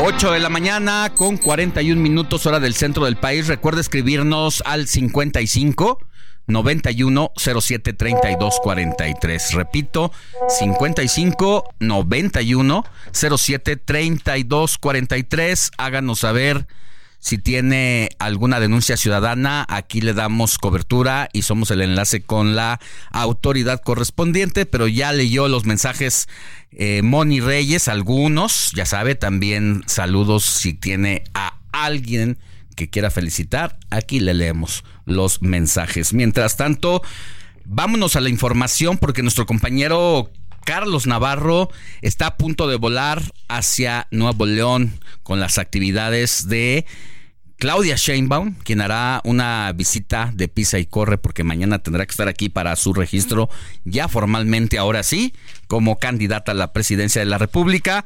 Pero danos los detalles, mi querido Charlie, de la información que se dará este sábado. Buenos días compañeros, les saludo con gusto a ustedes y al auditorio les comento que vamos rumbo a Monterrey, en Nuevo León, donde Claudia Sheinbaum continúa con esta gira de intercampaña. Recordemos que este recorrido por el país en este periodo electoral lo está haciendo principalmente para reunirse a puerta cerrada con la estructura partidista del movimiento de la Cuarta Transformación. Comentarles que Claudia Sheinbaum ayer viernes no tuvo actividades públicas, ya que fue su regreso del Vaticano después de haberse reunido con el Papa Francisco. Es un vuelo aproximado de más de 10 a 12 horas. Comentarles que sí estuvo activa en sus redes sociales, donde recordó a Rosario Ibarra de Piedra pues fue en 1982 que se registró como la primer mujer aspirante a la presidencia de la República. 42 años después, Claudia Sheinbaum estará haciendo lo mismo. Es por ello que lanzó una invitación a su registro mañana al mediodía en el Instituto Nacional Electoral, donde estará registrando como candidata por la coalición Sigamos Haciendo Historia. Compañeros, la información que les tengo. Gracias, Carlos. Cuídate mucho y seguimos pendientes. ¿Qué tenemos más, mi querida Moni Reyes? ¿Mensajitos? Tenemos mensajitos, dice Antonio de Harvard. Si seguimos con las complacencias, me pueden poner, mi querido Héctor Vieira, una mañana. Ándale, pues. No. ¿No? Claro que sí. También nos están eh, diciendo, por otro lado, independientemente de, las canciones, muy buen día, saludos para todos ustedes. La política es como siempre pura porquería, es lo que nos están. Eh, Juan nos está comentando. Siempre me gusta recordar que los políticos son representantes de nuestra sociedad y nosotros los elegimos, ¿no? De hecho, eh, muchas veces nos representan mucho mejor de lo que creemos, así que está en nuestra responsabilidad que la política sea o no una porquería. Así es. Buenos días, Alex, Mónica, George, a todo el gran equipo. Saludos desde Mérida, en Yucatán. Enrique Castul, 74. Dice, escuchen la de Atrapado de José José y la de ¿Para qué? Sin olvidar también la de Soy así. Les mando un fuerte abrazo y que tengan un excelente fin de semana desde Mérida, en donde nos escuchan, mi querido Alex, allá en Mérida. Sí, lo acabamos de decir con Judith Díaz, ¿no? Sí, por 96.9 de FM. Exacto, también. Y bueno, también tenemos a Cristina Sosa que nos está escuchando desde la alcaldía Tlalpan y nos dice, me siento un poco mal pero la verdad el escucharlos en este momento me levanta el ánimo acompañada de José José. Vamos con las Pues espero que se mejore. Pues ojalá. Pues ánimo, ánimo a levantarse a pesar de que duela la herida, pero ahí hay que estar disfrutando cada momento. Vámonos con más información cuando son las 8 de la mañana con 45 minutos hora del centro del país. Jorge Almaquio, tú tienes información relevante. Buenos días. Gracias, Alejandro, amigo del Heraldo Radio. Xochil Gálvez demandó mayor seguridad en las carreteras del país y lamentó las injurias y acusaciones que el presidente Andrés Manuel López Obrador emitió en contra de los transportistas, quienes se manifestaron ante la violencia que sufren durante los traslados. En su mañaneta, Galvez Ruiz rechazó que el jefe del Ejecutivo califique como conservadores, oportunistas y corruptos a los transportistas, quienes aseguró ya están hartos de ser presa del crimen organizado. Desgraciadamente, el presidente tiene el hábito de insultar a los ciudadanos que protestan protestan o que no opinan como él. Los transportistas son personas que solo quieren hacer su trabajo sin las amenazas del crimen. Su corcholata no va a tocar el tema e insiste con la mentira de que México está mejor que nunca. La verdad es que las carreteras del país, además de estar en mal estado, muchas de ellas son territorio de la delincuencia. La banderada presidencial de la coalición entre PRI, PAN y PRD dijo que, de acuerdo a las estadísticas del Sistema Nacional de Seguridad Pública, en 2023 ocurrieron en promedio 765 hechos violentos al mes en las carreteras del país, lo que representa 25 hechos violentos al día, de los cuales afirmó muchos de ellos han terminado en asesinatos. Comentó que en promedio hay más de un crimen en las carreteras del país cada hora entre homicidios, robos, extorsiones y otros como pérdidas económicas alrededor de 19 millones de pesos todos los días. Galvez Ruiz también aseguró que la Secretaría de Hacienda y Crédito Público se reservó para este año 11 mil millones de pesos asignados para el mantenimiento de las carreteras que dijo están en mal estado y con pocos vigilando. Alejandro amigos, el reporte que les tengo. Gracias, mi George. Y ahora vámonos hasta Jalisco porque hubo balacera la noche de ayer viernes. Dice que es por la captura de un líder del cártel Jalisco Nueva Generación que también derivó en narcobloqueos. Pero Mayeli Mariscal, tú tienes todos los detalles. Buenos días. La noche de este viernes se dio un enfrentamiento entre civiles armados y oficiales de la Guardia Nacional en el tramo carretero que va de Ciudad Guzmán a Tonaya y derivado de estos hechos se realizaron bloqueos en al menos tres puntos carreteros de Jalisco. La información fue confirmada por Ricardo Sánchez Berúben, coordinador de seguridad, quien detalló que los puntos en donde se realizaron estos bloqueos fue en la salida a Zapoltiltic, la carretera Ciudad Guzmán El Grullo y también en el ingreso por la carretera libre a la altura de la laguna. Luego de estos hechos, también desde el gobierno municipal de Ciudad Guzmán se hizo un llamado a sus habitantes para que se resguardaran en su casa y que evitaran salir a la zona en donde se llevaban a cabo estos bloqueos. Además, en redes sociales circularon diversos videos de escuelas interior de las casas, así como de calles, en donde se escucharon los balazos producto de este enfrentamiento, que por lo menos alarmó a los habitantes durante los minutos que se dio. Extraoficialmente se habla de la detención de un mando del crimen organizado, lo que provocó la reacción en la carretera para evitar que se prestara apoyo a los elementos federales. El enfrentamiento entre elementos de la Guardia Nacional y los civiles armados, presuntamente integrantes del crimen organizado, ocurrió alrededor de las 7.30 de la noche de este viernes. Desde Guadalajara, Mayeli Mariscal, Heraldo Radio. Gracias a Mayeli Mariscal, 8 de la mañana con 49 minutos, hora del centro del país. Bueno, pues también, si te parece, Jorge, amigos del auditorio, vamos a escuchar a don Rafael Cardona, como cada sábado, en su especial manera de ver la política. Aquí está su portazo informativo. El portazo, la columna de Rafael Cardona. Me da mucho gusto saludarlos, amigos, amigas de El Heraldo Media Group.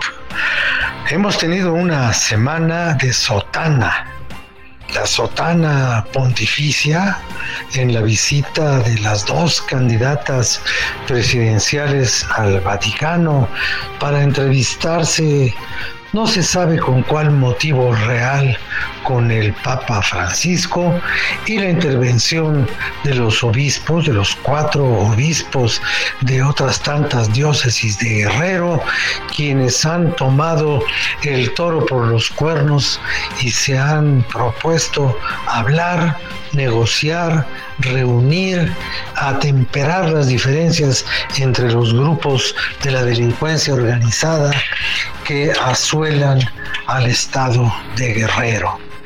Pero realmente a quien deberían sentar en el banquillo de una discusión es al gobernador y a todos sus asociados, empezando por la marioneta de su hija, quien aparentemente ejerce el gobierno del Estado, aunque sepamos que no ejerce absolutamente nada. Los obispos dicen el Estado no está presente. Y el gobierno de la República a través del jefe del Estado les dice, estoy muy de acuerdo en que ustedes intervengan, solamente no hagan promesas que comprometan la legalidad como si las promesas que comprometen la legalidad no hubieran sido ya planteadas por el propio gobierno. Pero así son las cosas en este país que presume de un Estado laico. Las candidatas montan su esperanza en la barca de Pedro y los narcotraficantes solamente aceptan la intervención de los hombres de la sotana este país a veces es incomprensible. Muchas gracias, que la pasen todos muy bien.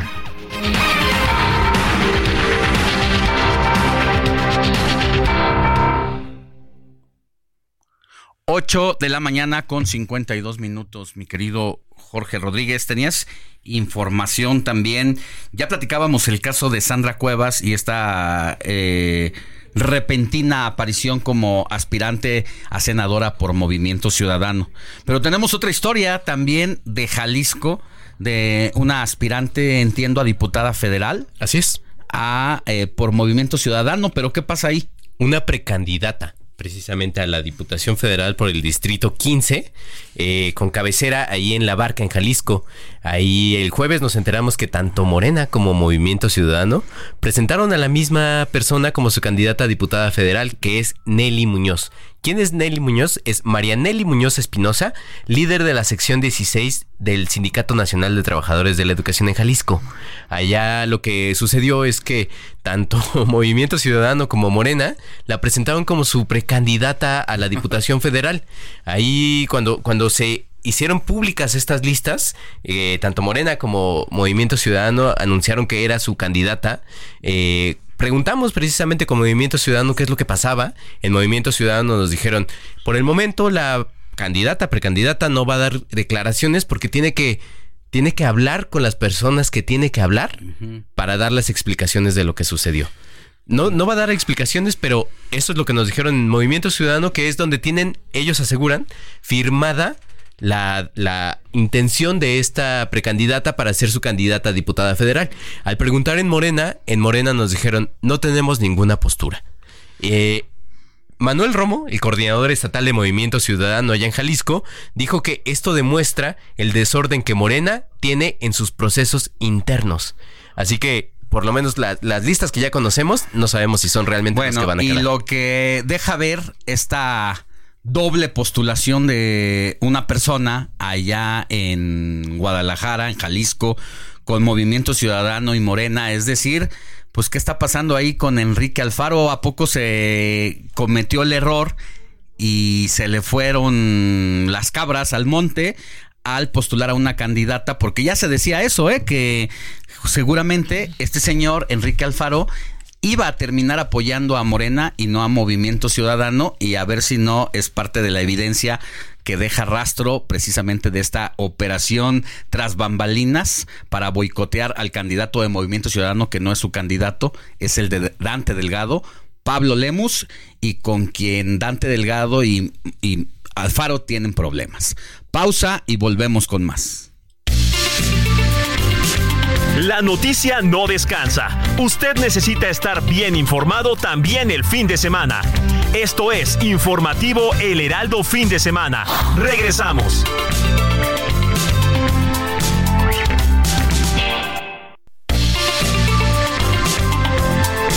Siga en sintonía con la noticia. Alejandro Sánchez y el informativo Heraldo Fin de Semana. Continuamos.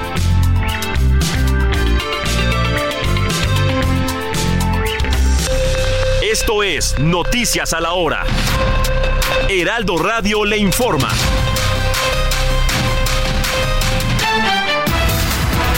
de la mañana en punto. Sigue lloviendo en la Ciudad de México. Cuídese mucho, tápese bien, use la sombrilla. A unas horas de realizarse la denominada Marcha por la Democracia, autoridades cercaron Palacio Nacional con vallas metálicas. Ayer el presidente Andrés Manuel López Obrador acusó a los organizadores de esta marcha de defender la corrupción.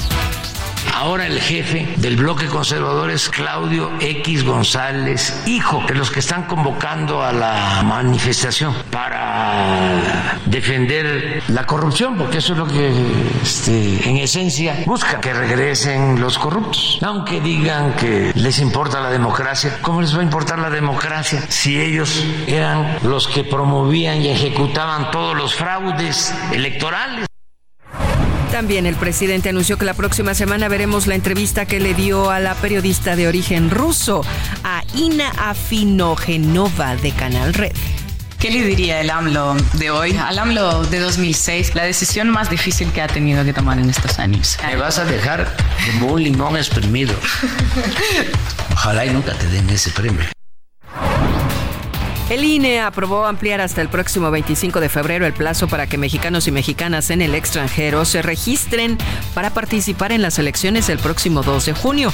Los interesados deben entrar en la página votoextranjero.mx. El resultado de un peritaje independiente reiteró que la muerte de Marta Erika Alonso y Rafael Moreno Valle, exgobernadora y exgobernador de Puebla, se debió a una falla mecánica en el helicóptero en el que viajaban aquel 24 de diciembre de 2018. En el orbe, Donald Trump deberá pagar 354 millones de dólares en multas por mentir sobre su patrimonio neto para engañar a prestamistas. Además, el juez Engorrón vetó al expresidente para desempeñarse como funcionario director de cualquier corporación en Nueva York durante tres años. Hay deportes, por supuesto, en este resumen. Mazatlán empató ante Chivas, que dejó ir una ventaja de dos goles, mientras Querétaro empató a un gol con Necaxa. Esto en resultados de la Liga MX. No olvide enviarnos un mensajito de WhatsApp al 55 91 07 32 43. Continuamos la tercera hora del informativo fin de semana. Esto fue Noticias a la Hora. Siga informado, un servicio de Heraldo Media Group.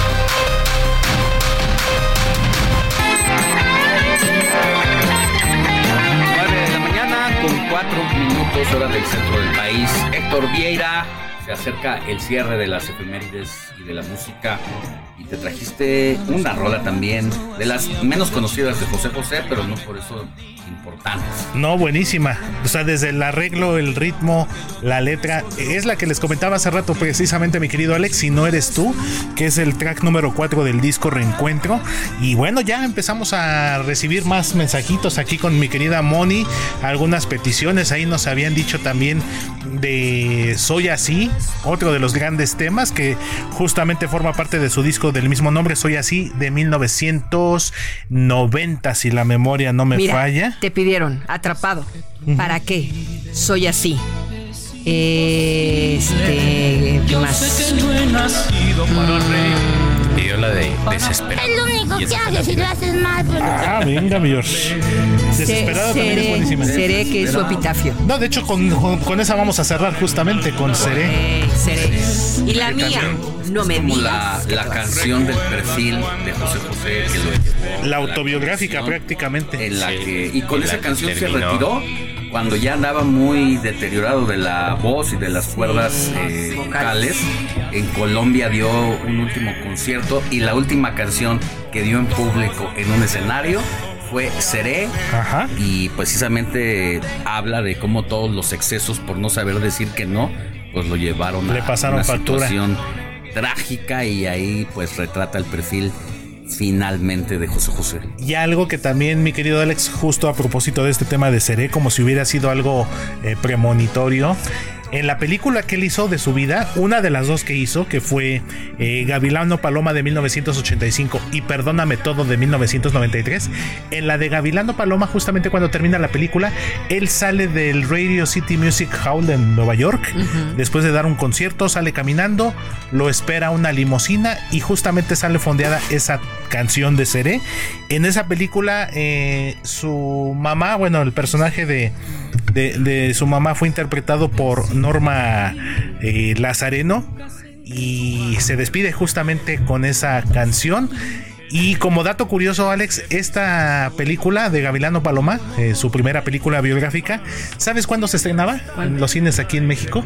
¿Cuándo? 19 de septiembre de 1985. Ah, mira nomás. Era el día del estreno. Por si algo nos faltaba con el tema de los sismos que estamos tocando, justamente se estrenaba. Y, a y hay una 7 de la noche o de. Ah, que primero hubo uno.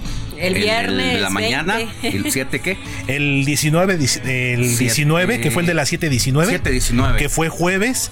Y la réplica que fue de. Viernes. En la noche. El 20, viernes. la A noche, las ¿no? 8 de la 8.20 de la noche más o menos. y Entonces, entonces se retrasó la presentación. exactamente. Hay una foto de estas, eh, de estos testimoniales de los terremotos de 1985, donde justamente está la, la galera. La cartelera en el Real Cinema y en Avenida Juárez y. Reforma, a un costado del Hotel Regis. No, hombre. Justo con las, los datos. Telecines Carlos Amador presenta José José en Gavilano Paloma. Y justo se estrenaba ese día a las 8 de la noche. El temblor ya lo Ya impidió. lo había quitado. Bueno. Ay, Una nota ahí este de efemérides, como nos gustan, mi querido Héctor, o como te gustan. Yo también tengo mis totidatos. No solamente son guacudatos, también hay Eso. totidatos. que quede claro que toda la información que nos trae aquí Héctor Vieira no abre una computadora, no trae hojas impresas, fechas, personajes. De ver en la página. Los trae en su cabeza. Por eso es Toti Wikipedia. Exactamente, mi Alex. Y está rápido, rápidamente para continuar con lo demás, mi Alex. A todo dar, eh, dices, aprovechando. Aprovechando de una Ándale, vez. pues. a ver. Esto que estamos escuchando se llama Aún estoy de pie. Es de un disco titulado Tesoros de 1998. Este disco de Tesoros de José José llama mucho la atención, Alex, porque son canciones, por decirlo de esta manera, que sobraron de discos anteriores. Que al final ya no se quedaron en, el, en la lista final. Quedaron ahí de reserva grabadas. Y que salieron justamente en este disco de José. José de Tesoros de 1997. Bueno. Esto se llama Aún estoy de pie. Oye, ¿todavía tenemos otra o ya con esto te despides? No, regresamos en el último Alex. bloque. Amenazas con, re- amenazas con regresar. Venga, nos la jugamos. Bueno, a ver si nos da sorpresita. Claro que sí. Un collage. Recuerde que estamos escuchando en los musicales a José José porque hoy cumpliría 76 años de edad. Así que con eso va a seguir Héctor y prácticamente cerrará con José José. Así es que no se vaya. Quédese Pídalo, pídalo. Ustedes Pídanos su rola preferida de José José o díganos al 55 91 07 32 43 y, y ya verá la que le vamos a traer en la siguiente.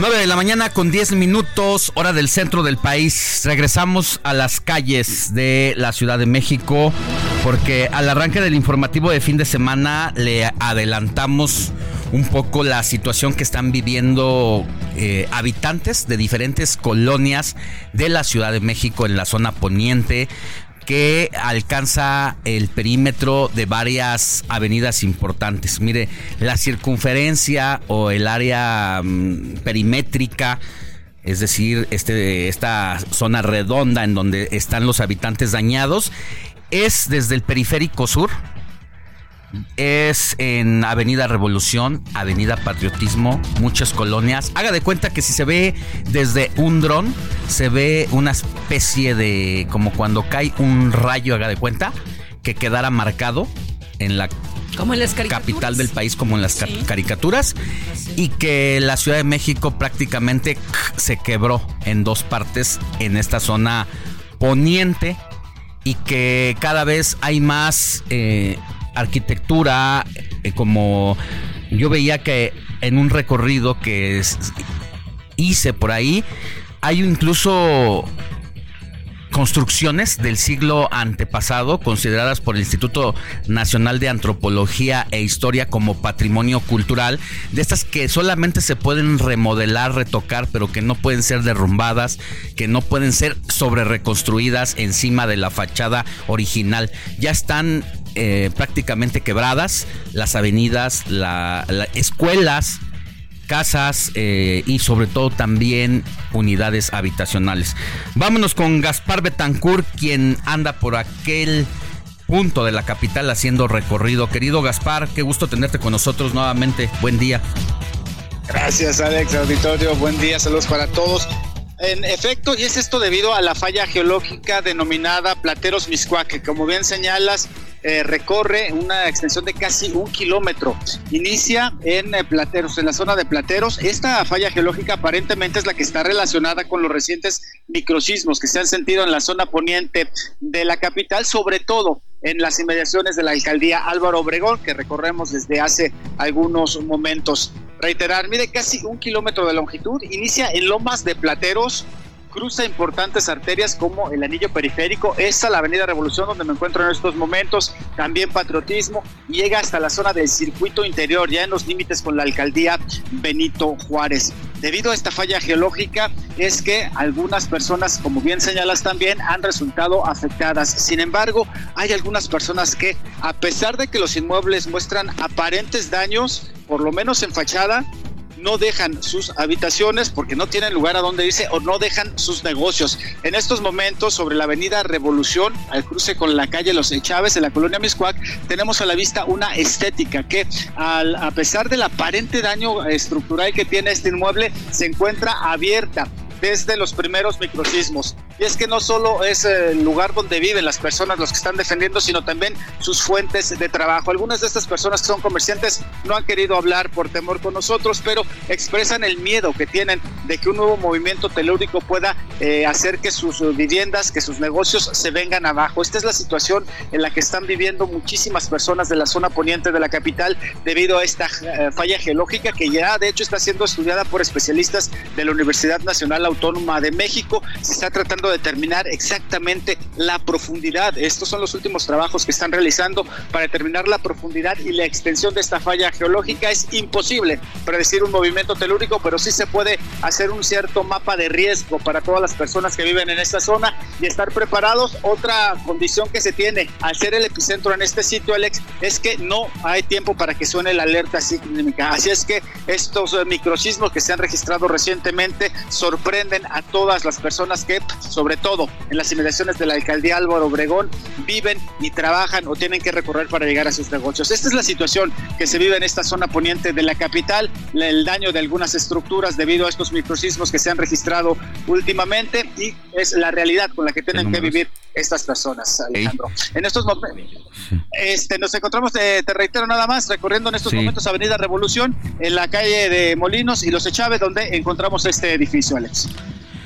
Bueno, pues eh, va a ser necesaria que va a ser necesario que se dé a conocer el próximo lunes que haya reunión entre las autoridades de protección civil con los vecinos, que se haga público y con toda claridad qué es lo que está pasando ahí, porque hasta este momento no sabemos, por ejemplo, esta falla y esta apertura que ya hay en el piso sobre periférico, sobre Avenida Revolución, Avenida Patriotismo qué profundidad tiene, hasta dónde llega, cuál es la garantía de los habitantes de esa zona, precisamente de lo que has podido platicar, que muchas personas entiendo por temor a cualquier represalia, pues no quieren dar a conocer su nombre, pero que sí dicen, ¿qué va a pasar con mi casa? O sea, con seguir aquí en esta zona dañada, porque lo más probable y lo más seguro, pues es que seguirá temblando, Gaspar.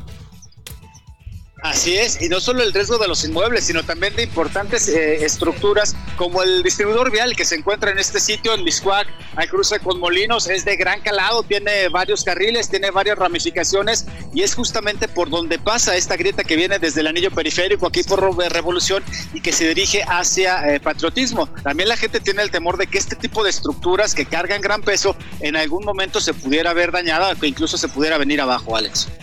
Bueno, pendientes y cuídate mucho, Gaspar. ¿Sigue lloviendo? Sigue chispeando, por momentos arrecia un poco la lluvia, en estos momentos, como dirían por ahí, está chipi chipi, ya muy ligerito, pero sí continúa lloviendo en esta zona de la capital, Alex. Con cuidado en la motocicleta. Claro que sí, un abrazo, continuamos pendientes. Entrevista, informativo semana.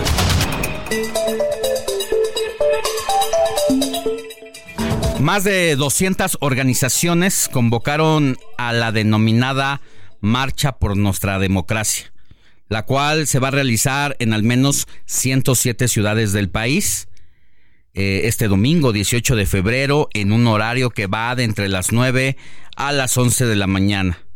Y entre las peticiones de esta movilización están que el presidente de la República permita las libres elecciones y que gobernadores y alcaldes saquen las manos del proceso y dejen de desviar dinero público para campañas oficialistas.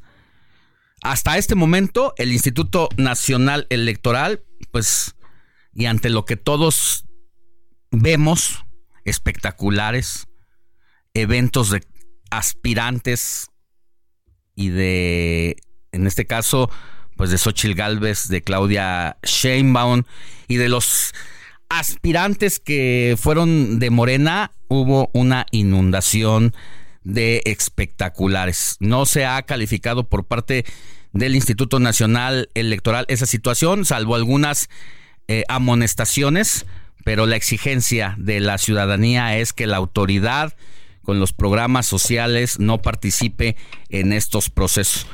Agradezco que esté con nosotros a Fernando Belauzarán, político y representante del Frente Cívico Nacional y Unidas Unidos. ¿Cómo estás, querido Fer? Qué gusto saludarte. Gracias por tomarnos la llamada esta mañana de sábado. ¿Cómo van las cosas? Eh, eh, el gusto es mío, Alejandro. Encantado de estar contigo, con tu auditorio. Pues muy bien, la verdad es que yo estoy convencido que la ciudadanía va a responder. 2024 va a ser el año de los ciudadanos.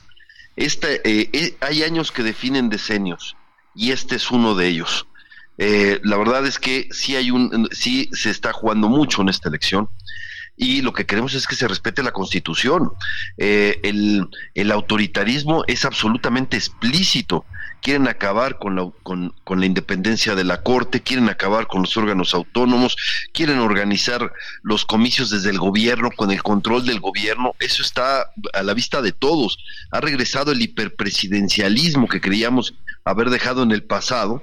¿no? Y regresa ahora con, estertor, con esteroides militares, ¿no? Que, esa, eh, que, que, me parece que ese es un agravante fuerte sobre lo que era el autoritarismo del siglo pasado con respecto al que se está estableciendo. Entonces, urge defender a la democracia y si no son los ciudadanos, ¿quién, no?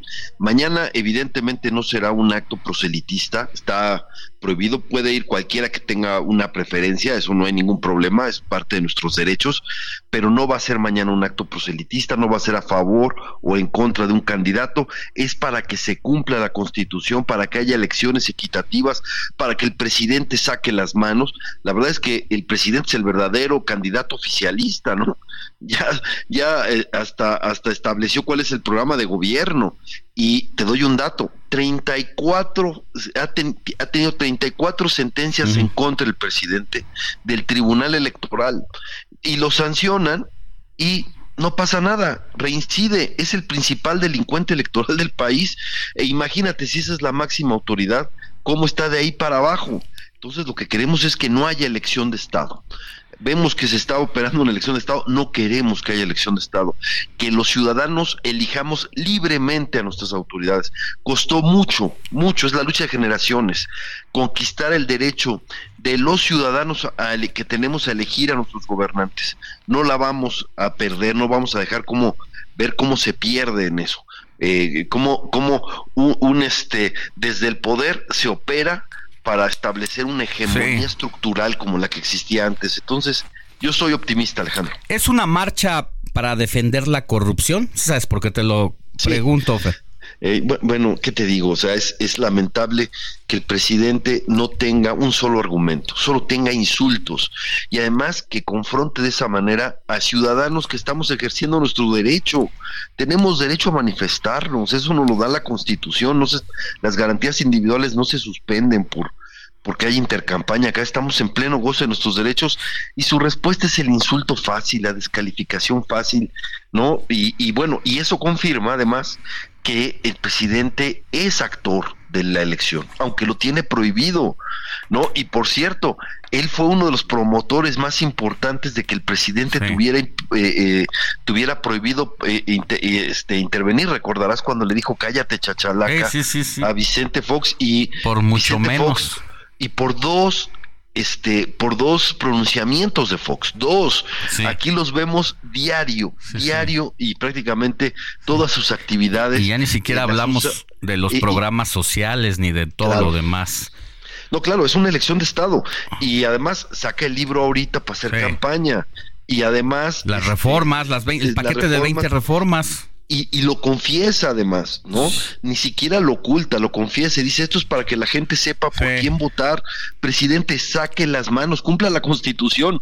No lo decimos por, por simpatía o antipatía, lo decimos porque lo dice la constitución y él está obligado, es el primero obligado a cumplir la constitución. E, e, ese es lo que, mira, si, si tú me dices, define en una frase que queremos que se cumpla la constitución para que los ciudadanos decidamos libremente a nuestros gobernantes. Y por supuesto también la idea de que queremos un país con, contrapesos, queremos un país con división de poderes, queremos no queremos regresar al país de un solo hombre.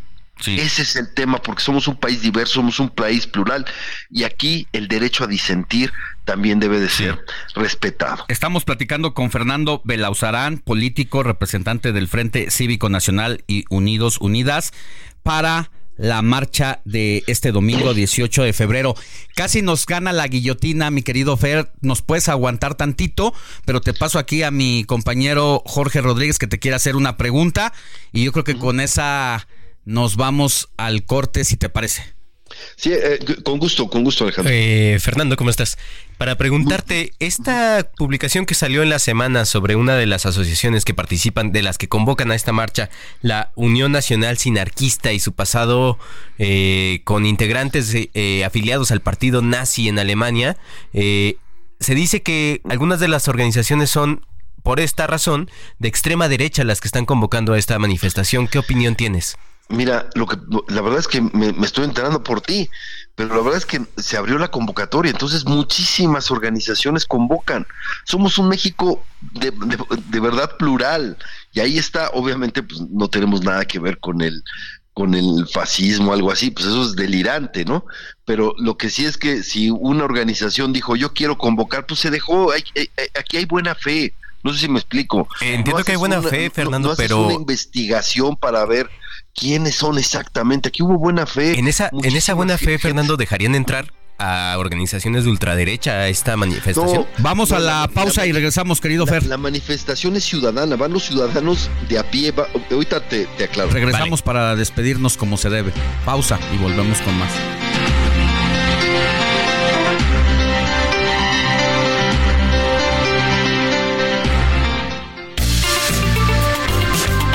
La noticia no descansa. Usted necesita estar bien informado también el fin de semana.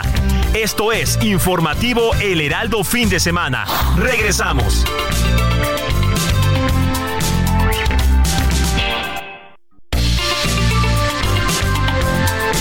Siga en sintonía con la noticia. Alejandro Sánchez y el informativo Heraldo fin de semana. Continuamos.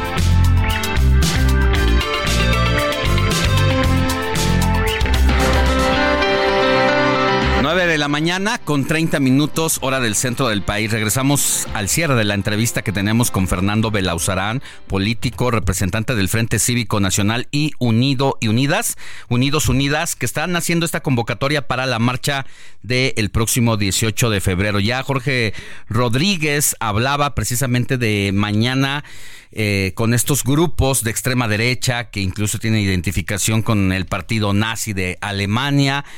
Eh, pues cómo hacer para blindar. Eh, es, así la pregunta, Jorge. Para que... Sí, la pregunta, Fernando, si estás ahí en la línea, nada más para comentar. Dices que no tenías conocimiento de que esta asociación estaba también convocando a, la, marcha. Además, Jorge, ya lo vivimos. Sí. El 13 de el 13 de el 13 de noviembre de 2022 fue una gran marcha del Ángel de la Independencia a la Revolución, impresionante, con los mismos convocantes, y fue una fiesta cívica. El 26 de, de, febrero del año pasado fue el Zócalo Rosa, colmado, totalmente pacífico, toda la gente está. ¿Y cuáles son las demandas? Pues las demandas son democráticas, eso es lo importante. Si un grupo se llegó a colar ahí entre los convocantes porque dijo yo quiero convocar, pero es un grupo que no comparte el, punto de la democracia, eso es lo de menos. Lo importante es el ejercicio cívico de los que vamos con esas, esas demandas que es que se cumpla la constitución y que seamos un país democrático, pluralista, con diversidad, en contra del pensamiento único. O sea, perdón, si una si efectivamente efectivamente existe esta organización que se coló, pues está convocando en contra de sus, de sus principios, porque nada más eh, contrario al pensamiento único que es el que está que el que el régimen es el que está tratando de poner que esta marcha que busque precisamente que quepamos todos que una fuerza no copte todo que una fuerza no copte la corte no copte el gobierno no copte el INE no, no acabe con los órganos autónomos que realmente estamos contra el pensamiento único. Entonces si una organización efectivamente de las 250 se llegó a colar acá pues está convocando una marcha que va en contra de sus de, de lo que representa ¿Qué es eso? Entonces, la verdad yo estoy tranquilo. no hay mayor llevo muchos años en las marchas. ¿no? No, no, hay, no, no hay mayor garantía de que esto va a ser pacífico, que va a estar bien, que la participación de la gente. Muy bien, pues yo también la me quedo con ese... participación de la gente es como el del 13 de 13 de noviembre y luego del 26 de febrero estas dos manifestaciones de la ola rosa, todos de la marea rosa, ¿no? De la marea rosa, pues entonces eh, estamos de verdad totalmente cubiertos, eh, Jorge. Entonces no sé si me explico. Sí, sí, sí. De, hecho, tal vez me quedo con esta. Y además, el orador es Lorenzo Córdoba. Este mensaje de la pluralidad, eh, Fernando. Si hay un, eh, organizaciones de derecha, también me consta que tú eres un luchador de izquierda. Entonces, vamos a ver cómo se desenvuelve esta claro. Y mira, somos un país tan rico y plural. Eso es lo que estamos defendiendo. El, el orador es Lorenzo Córdoba. Te acordarás que el primer orador fue José Woldenberg en aquella del 13. Luego fue José Ramón Cosío exministro de la Corte. Ahora viene Lorenzo Córdoba y la verdad es que son tres demócratas, tres convencidos de que, se, de que, de que la ley sí es la ley, de que la Constitución se tiene que respetar, de que tenemos que seguir avanzando en el pluralismo, en la diversidad, etcétera. Entonces, Bien. este, eh, yo creo que sí, lo que sí no queremos, obviamente, es otra vez regresar a la época del hiperpresidencialismo autoritario, que es lo que te preocupa, Jorge. Ahí sí, con el hiperpresidencialismo autoritario, solo una voluntad de sí. Bien. Es el pensamiento único y sería. Pero, pero nos esperamos. Mañana, por cierto, eh, no hay no hay marcha en la Ciudad de México. Es pues concentración nosotros estaremos aquí en la mañana. Ya sé que empieza a las 9, de 9 a 11. Nos agarra aquí a las 10. Así que estaremos dándole cobertura y platicando con algunos de los integrantes y de los que participen en esta marcha. Gracias, Fernando. Que tengas buen día. Gracias Alejandro, gracias eh, eh, Jorge, Jorge, fue un gran, una gran plática, la, aprecio mucho. un fuerte abrazo a todos. Gracias Fernando. Alejandro Sánchez y el informativo Heraldo fin de semana. Por alguna extraña razón en Tamaulipas no habrá coalición entre el PT, el Partido Verde y Morena. Cada uno de estos partidos decidió postular a sus propios candidatos y candidatas, sobre todo al Senado de la República.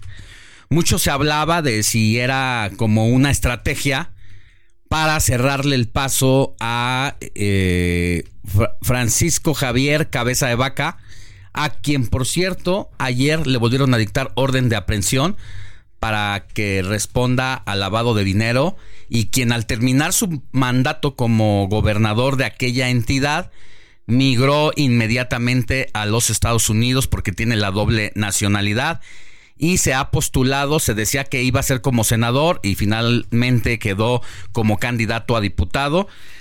Parte de la estrategia era si ah, eh, iba como senador, pues la participación del PT, de Morena, y del Partido Verde por separado le restaba incluso allá más posibilidades de que llegara porque eh, pasa una cosa extraña en el en la llegada de y composición de los senadores aunque una fórmula pierda el segundo mejor resultado de los que pierden prácticamente garantiza la primera persona que forma parte de la fórmula un lugar en el Senado de la República de esta manera prácticamente le estaban cerrando el paso a Francisco Javier Cabeza de Vaca. Hoy inician registros de algunos partidos como el Partido del Trabajo y Cindy Robles es la que va a ser candidata a senadora por el Partido del Trabajo. Hoy se registra a las 10, 11 eh, de la mañana. Nos llama mucho la atención su currículum y eh, es de entrada una colega con más de 25 años en medios de comunicación, cuatro años de experiencia como profesora de comunicación también, tiene un doctorado en administración pública, maestría en ingeniería en imagen pública, maestría en administración, estuvo antes por el movimiento ciudadano como política, se pasa ahora al Partido del Trabajo y también ha abierto su cuenta en OnlyFans. Querida Sandy Robles, muy buenos días, qué gusto tenerte aquí con nosotros. Alejandro, qué gusto saludarte a ti, por supuesto también a todos tus radioescuchas. Muchísimas gracias por este espacio y este y gracias por esta presentación. A ver, ¿por dónde empezamos? Pues el día de hoy es el registro, como bien tú ya lo comentas, aquí en las oficinas del Partido del Trabajo en la Ciudad de México, aquí es donde nos encontramos en estos momentos. A partir de las 11 de la mañana es el registro y pues estoy muy contenta, muy agradecida por esta gran oportunidad. Tu servidora, Cindy Robles, pues es la, la única candidata realmente ciudadana en esta próxima contienda, por lo menos para los cargos federales, o sea, es decir, para las ocho diputaciones federales y también para quienes contienden este para las senadurías de todos los partidos, pues realmente todos los personajes que participan y que han aparecido en las listas, pues son personajes que por décadas han estado gobernando en Tamaulipas en diferentes posiciones, desde alcaldes, diputados locales, diputados federales y demás y pues siendo que no han dado resultados, ¿verdad? Tenemos un Tamaulipas pues muy dolido por décadas, por sexenios completos en donde pues Tamaulipas como bien saben ha sido nota no solo nacional sino internacional en temas de inseguridad, en temas de rezago económico, somos el estado tristemente y lamentablemente número uno en desaparición de niños si no ocupa la primera posición, por lo menos dentro de las tres primeras. Somos el estado fronterizo de la frontera norte de México con el mayor rezago económico en México, entonces sí hay muchas áreas de oportunidad, así te podría mencionar pues muchos este muchos temas verdad eh, delicados por supuesto de Tamaulipas hay mucho por hacer hay mucho trabajo. Me motiva obviamente esta oportunidad que me da el Partido del Trabajo. Tú ya lo señalabas también que estuve en Movimiento Ciudadano el año pasado me dieron la oportunidad de ser delegada de municipios en movimiento de MC, pero bueno, por razones personales y este y también por mi historia de vida, decidí renunciar e irme al Partido del Trabajo. Nunca he ocupado una posición este de un cargo público de primera posición, este tampoco me he candidateado nunca en mi vida, esta es la primera ocasión y pues es la primera vez también en la historia de Tamaulipas que le da la oportunidad para candidatearse a un cargo de este nivel a una periodista en Tamaulipas. Entonces estoy pues contenta, eh, reconozco también eh, la gran responsabilidad que tengo en estos momentos sobre mi persona, sobre el trabajo que tengo que hacer y pues bueno, para echarle muchas ganas. A ver, dime una cosa. hoy empieza el recorrido. Dime una cosa, como parte de tu historia de vida, que ya relatamos todo esto que has trabajado, donde has estado, lo que has estudiado, decides abrir una cuenta en OnlyFans. ¿Qué pasó? Es por, ¿Por qué le entraste al OnlyFans? el año pasado, este, por ahí justamente, igual que los tiempos políticos, este, el breve momento, la breve etapa en la que estuve en MC, por ahí de junio, julio, la verdad no recuerdo con exactitud en qué mes, abrimos una cuenta de OnlyFans y bueno, esto tuvo pues dos encomiendas. La primera, pues los fans, este, todos los seguidores que me han hecho favor de, de seguir mi trayectoria, este, este, artística más que nada, que empezó desde el 98 en Tamaulipas, haciendo televisión durante muchísimos años para varias televisoras. Este, pues me pedían siempre, me habían propuesto eso y la verdad es que en un principio pues yo misma decía cómo voy a hacer un OnlyFans, ¿no? Este, porque realmente pues la idea que tenemos de Only pues generalmente es negativa. La mayoría de las personas pues pensamos que Only es malo, que este, que va a haber desnudos, no sé. Nos hacemos de muchas ideas. Pero bueno, pues el OnlyFans se encuentra de, de todo tipo, así como en cualquier otra red, como en Instagram, como Facebook y demás. Decidí abrirla, una, para complacer a mis seguidores, dos, este, como una estrategia también política, porque fue una manera de, posicionarme y viralizarme muy rápido en dos, tres días en todo Tamaulipas, eh, especialmente porque pues eh, en medios he hecho muchas facetas, o sea, he estado como conductora de televisión, como locutora, como productora y directora de televisión, con casa productora, etcétera, etcétera, ¿verdad? En prensa escrita y demás. Entonces ya frente a cuadro no había estado en los últimos años, este, son como los últimos, pues no recuerdo ahorita con exactitud, yo creo como en los últimos 10 años, 8 o 10 años por ahí. Entonces fue una manera de volver a encender el, el switch y volver a estar en la mente de todos los tamaulipecos y lo hicimos, está muy cuidado, la verdad es que pues anoche lo platicábamos tú y yo, este, mensajeábamos, poniéndonos de acuerdo para el día de hoy hacer esta llamada telefónica y bueno, yo te comentaba eso, de que cualquier persona puede entrar a mi Only y pues no van a encontrar desnudos ni nada, si me van a ver en fotos de traje de baño, como cualquier persona lo, lo haría cuando va a la playa y las publica a través de sus redes sociales y también este fotos con lencería y bueno, creo que me ha funcionado porque pues puedo competir, eh, estar en la mente de los ciudadanos sin haber estado 20, 25 años gobernando como son los personajes contra los que voy a competir, ¿verdad? Con la diferencia de que ellos pues han dado muy malos resultados para Tamaulipas, el Estado está hundido pues, en temas de corrupción, en temas de inseguridad, de desvío de recursos y bueno, ya no pues ya no decimos más, ¿verdad? Porque como ustedes bien lo saben, pues las noticias están este pues ahí al alcance de todo el mundo de lo que ocurre en Tamaulipas. Bueno, pues ya te daremos seguimiento a ti como a los demás candidatos de Tamaulipas, que es una plaza política muy importante por lo que ya narras. 80% de la introducción y exportación de artículos binacionales pasan por ahí, lo que hace interesante y bueno, pues una situación también lamentablemente complicada la que se está viviendo en este momento como en otras partes del país por la inseguridad. Gracias, Sandy Robles, que tengas buen día. Alejandro, qué, qué gusto de verdad poderte saludar. Mil gracias a ti por este espacio, gracias a todo el equipo de producción y por supuesto a todos los escuchas Y bueno, pues ahí estaremos trabajando a través del Partido del Trabajo. Buen día. Alejandro Sánchez y el informativo Heraldo fin de semana.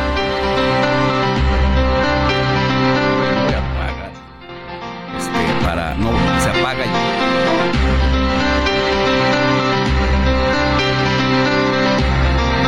Nueve de la mañana con 44 minutos, hora de el centro del país. Seguimos con más información. Tenemos a nuestro querido compañero Carlos Salomón, el maestro, que nos dice en su sección ¿Sabías qué?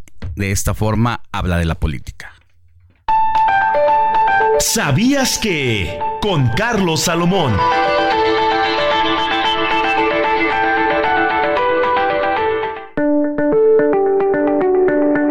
Alejandro, la migración es un huracán que pone en riesgo la economía de todos los países.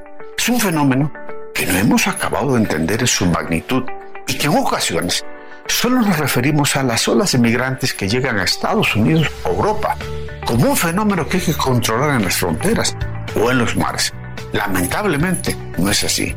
Los migrantes exigen derechos humanos y buenos tratos. Muchas veces son niños que luchan por un destino, otras veces son objeto del crimen organizado al ser usados como mulas para el tráfico de armas, de drogas y de dólares. Pero la migración es más que eso. Es un fenómeno que amenaza con destruir las sociedades de las que son originarios y a las que llegan. Es un fenómeno de tal dimensión que acabará afectando toda la estructura económica mundial. Lo que estamos viendo hoy no es ni la punta del iceberg. Salen los que pueden, huyendo del hambre y el desempleo para refugiarse en cualquier país que los acepte. Además, no hemos dimensionado la cifra de migrantes que salen de un país, ya que la cantidad que contempla recibir las economías del norte es inferior a la que migra. Es decir, ¿cuánta gente pueden acomodar en el norte?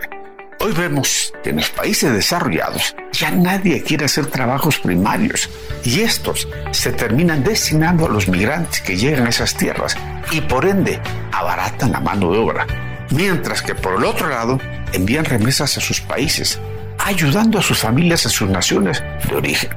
Estamos ante un huracán migratorio que sigue creciendo cada día más y que lanza al mercado migrantes y que la capacidad de recibir a estos migrantes está saturada. No se reciben más, ya que provocan un rompimiento del orden en que viven las actuales economías receptoras. Aquí está el verdadero problema de este huracán. Alejandro, no verlo de otra manera es simplemente administrar una crisis que más temprano que tarde nos reventará en nuestra propia cara.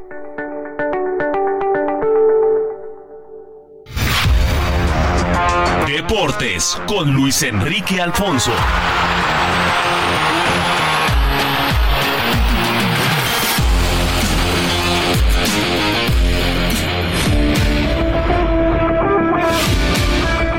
Nueve de la mañana con 47 minutos. Entramos a los deportes con mi querido Luis Enrique Alfonso. Solo si me permites, mi querido Luis, tenemos una felicitación para una radio escucha que es tu fan y que también eh, damos felicitaciones también por su cumpleaños. Claro que sí, gracias mi querido Luis. Pues Laura Christensen hoy cumpleaños, dice, favor de felicitarme. Me encanta escucharlos cada fin de semana. Y si por ahí Héctor Vieira me puede poner de fondo la canción de mi niña con José José, estaría más que agradecida. Así es que muchas, muchas felicidades, mi querida Laura Christensen.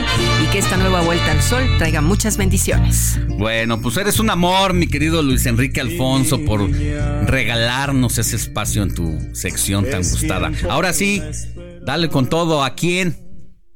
¿Cómo estás, querido Alex Moni? Saludos a Laura que nos invite, donde va a ser. Y es más, este, puedo ser como el tío Gamboín y ya eh, vamos metiendo felicitaciones, deseos, cumpleaños, eh, aniversarios, divorcios, lo que sea. Lo que sea que gusten, estos minutos puede ser usado eh, de manera completa, no pasa nada. Oigan, pues don Rafa Nadal tuvo una entrevista durante esta, esta semana con Ana Pastor y habló sobre un tema del eh, feminismo, sobre la igualdad en salarios, oportunidades y demás.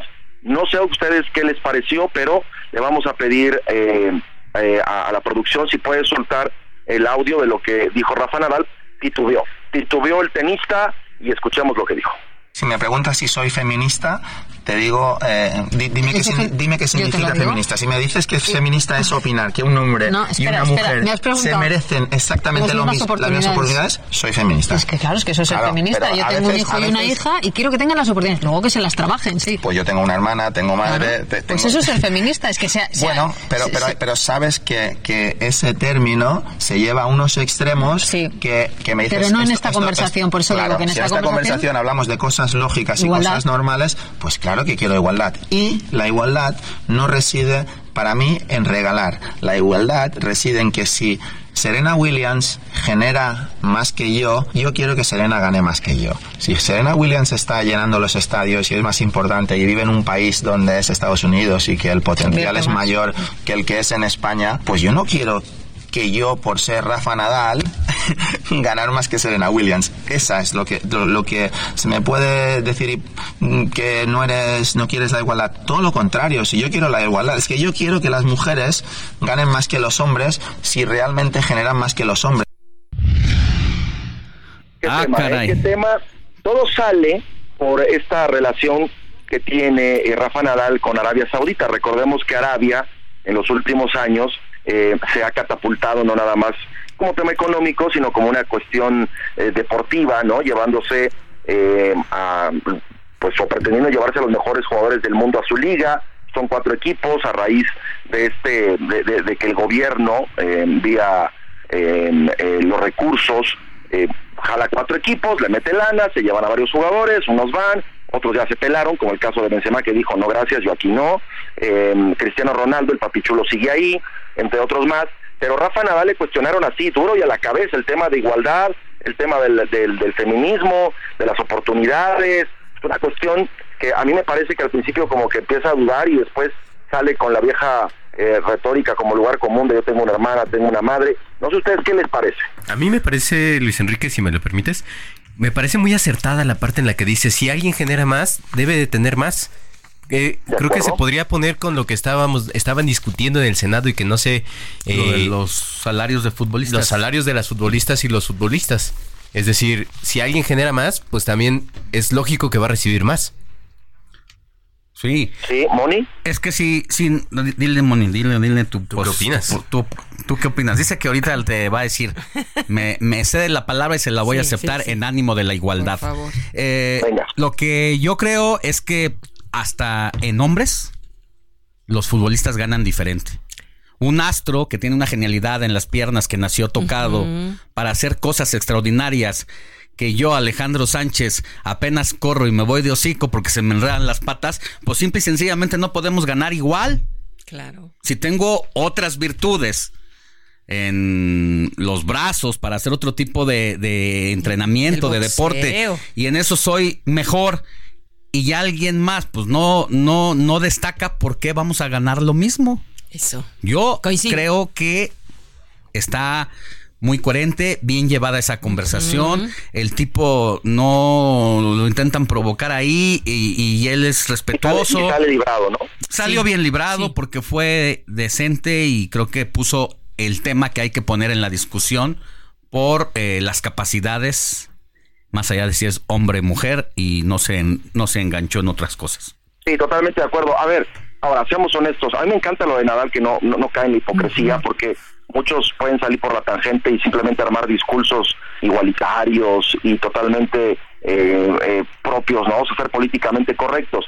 Yo creo que todavía hay una brecha muy larga que, que sanar me parece que todavía el tema de igualdades y oportunidades no va a la par, ¿no? Todavía habría que tocar este tema de manera muy pero muy, muy marcada, sobre todo justamente por, por una cuestión económica. Es cierto, y si lo tomamos como tema aquí en nuestro país, que nos falta pero muchísimo todavía, eh, no, no, no se da, ¿no? De una manera eh, equitativa. En Estados Unidos, por ejemplo, la selección de Estados Unidos, la femenil, que ha sido multicampeona del mundo, dijo, ay, o sea, nosotros hemos ganado campeonatos y los hombres no. ¿Cómo es posible que sigan ganando, no? También es para las marcas, patrocinadores. Los patrocinadores mandan.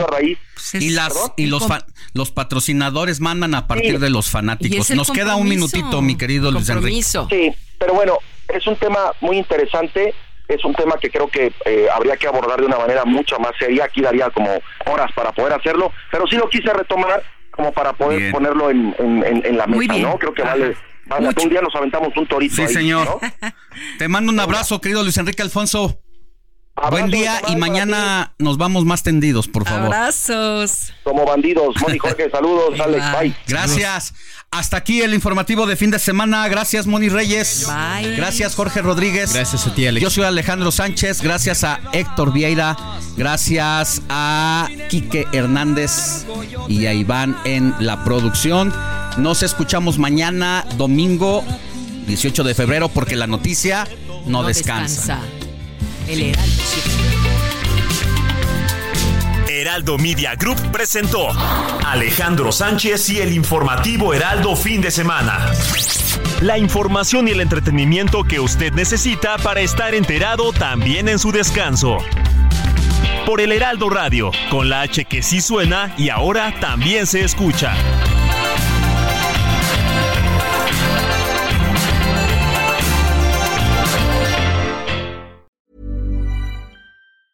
Hey, it's Danny Pellegrino from Everything Iconic. Ready to upgrade your style game without blowing your budget? Check out Quince. They've got all the good stuff shirts and polos, activewear, and fine leather goods, all at 50 to 80% less than other high end brands. And the best part? They're all about safe, ethical, and responsible manufacturing. Get that luxury vibe without the luxury price tag. Hit up quince.com slash upgrade for free shipping and 365 day returns on your next order. That's quince.com slash upgrade.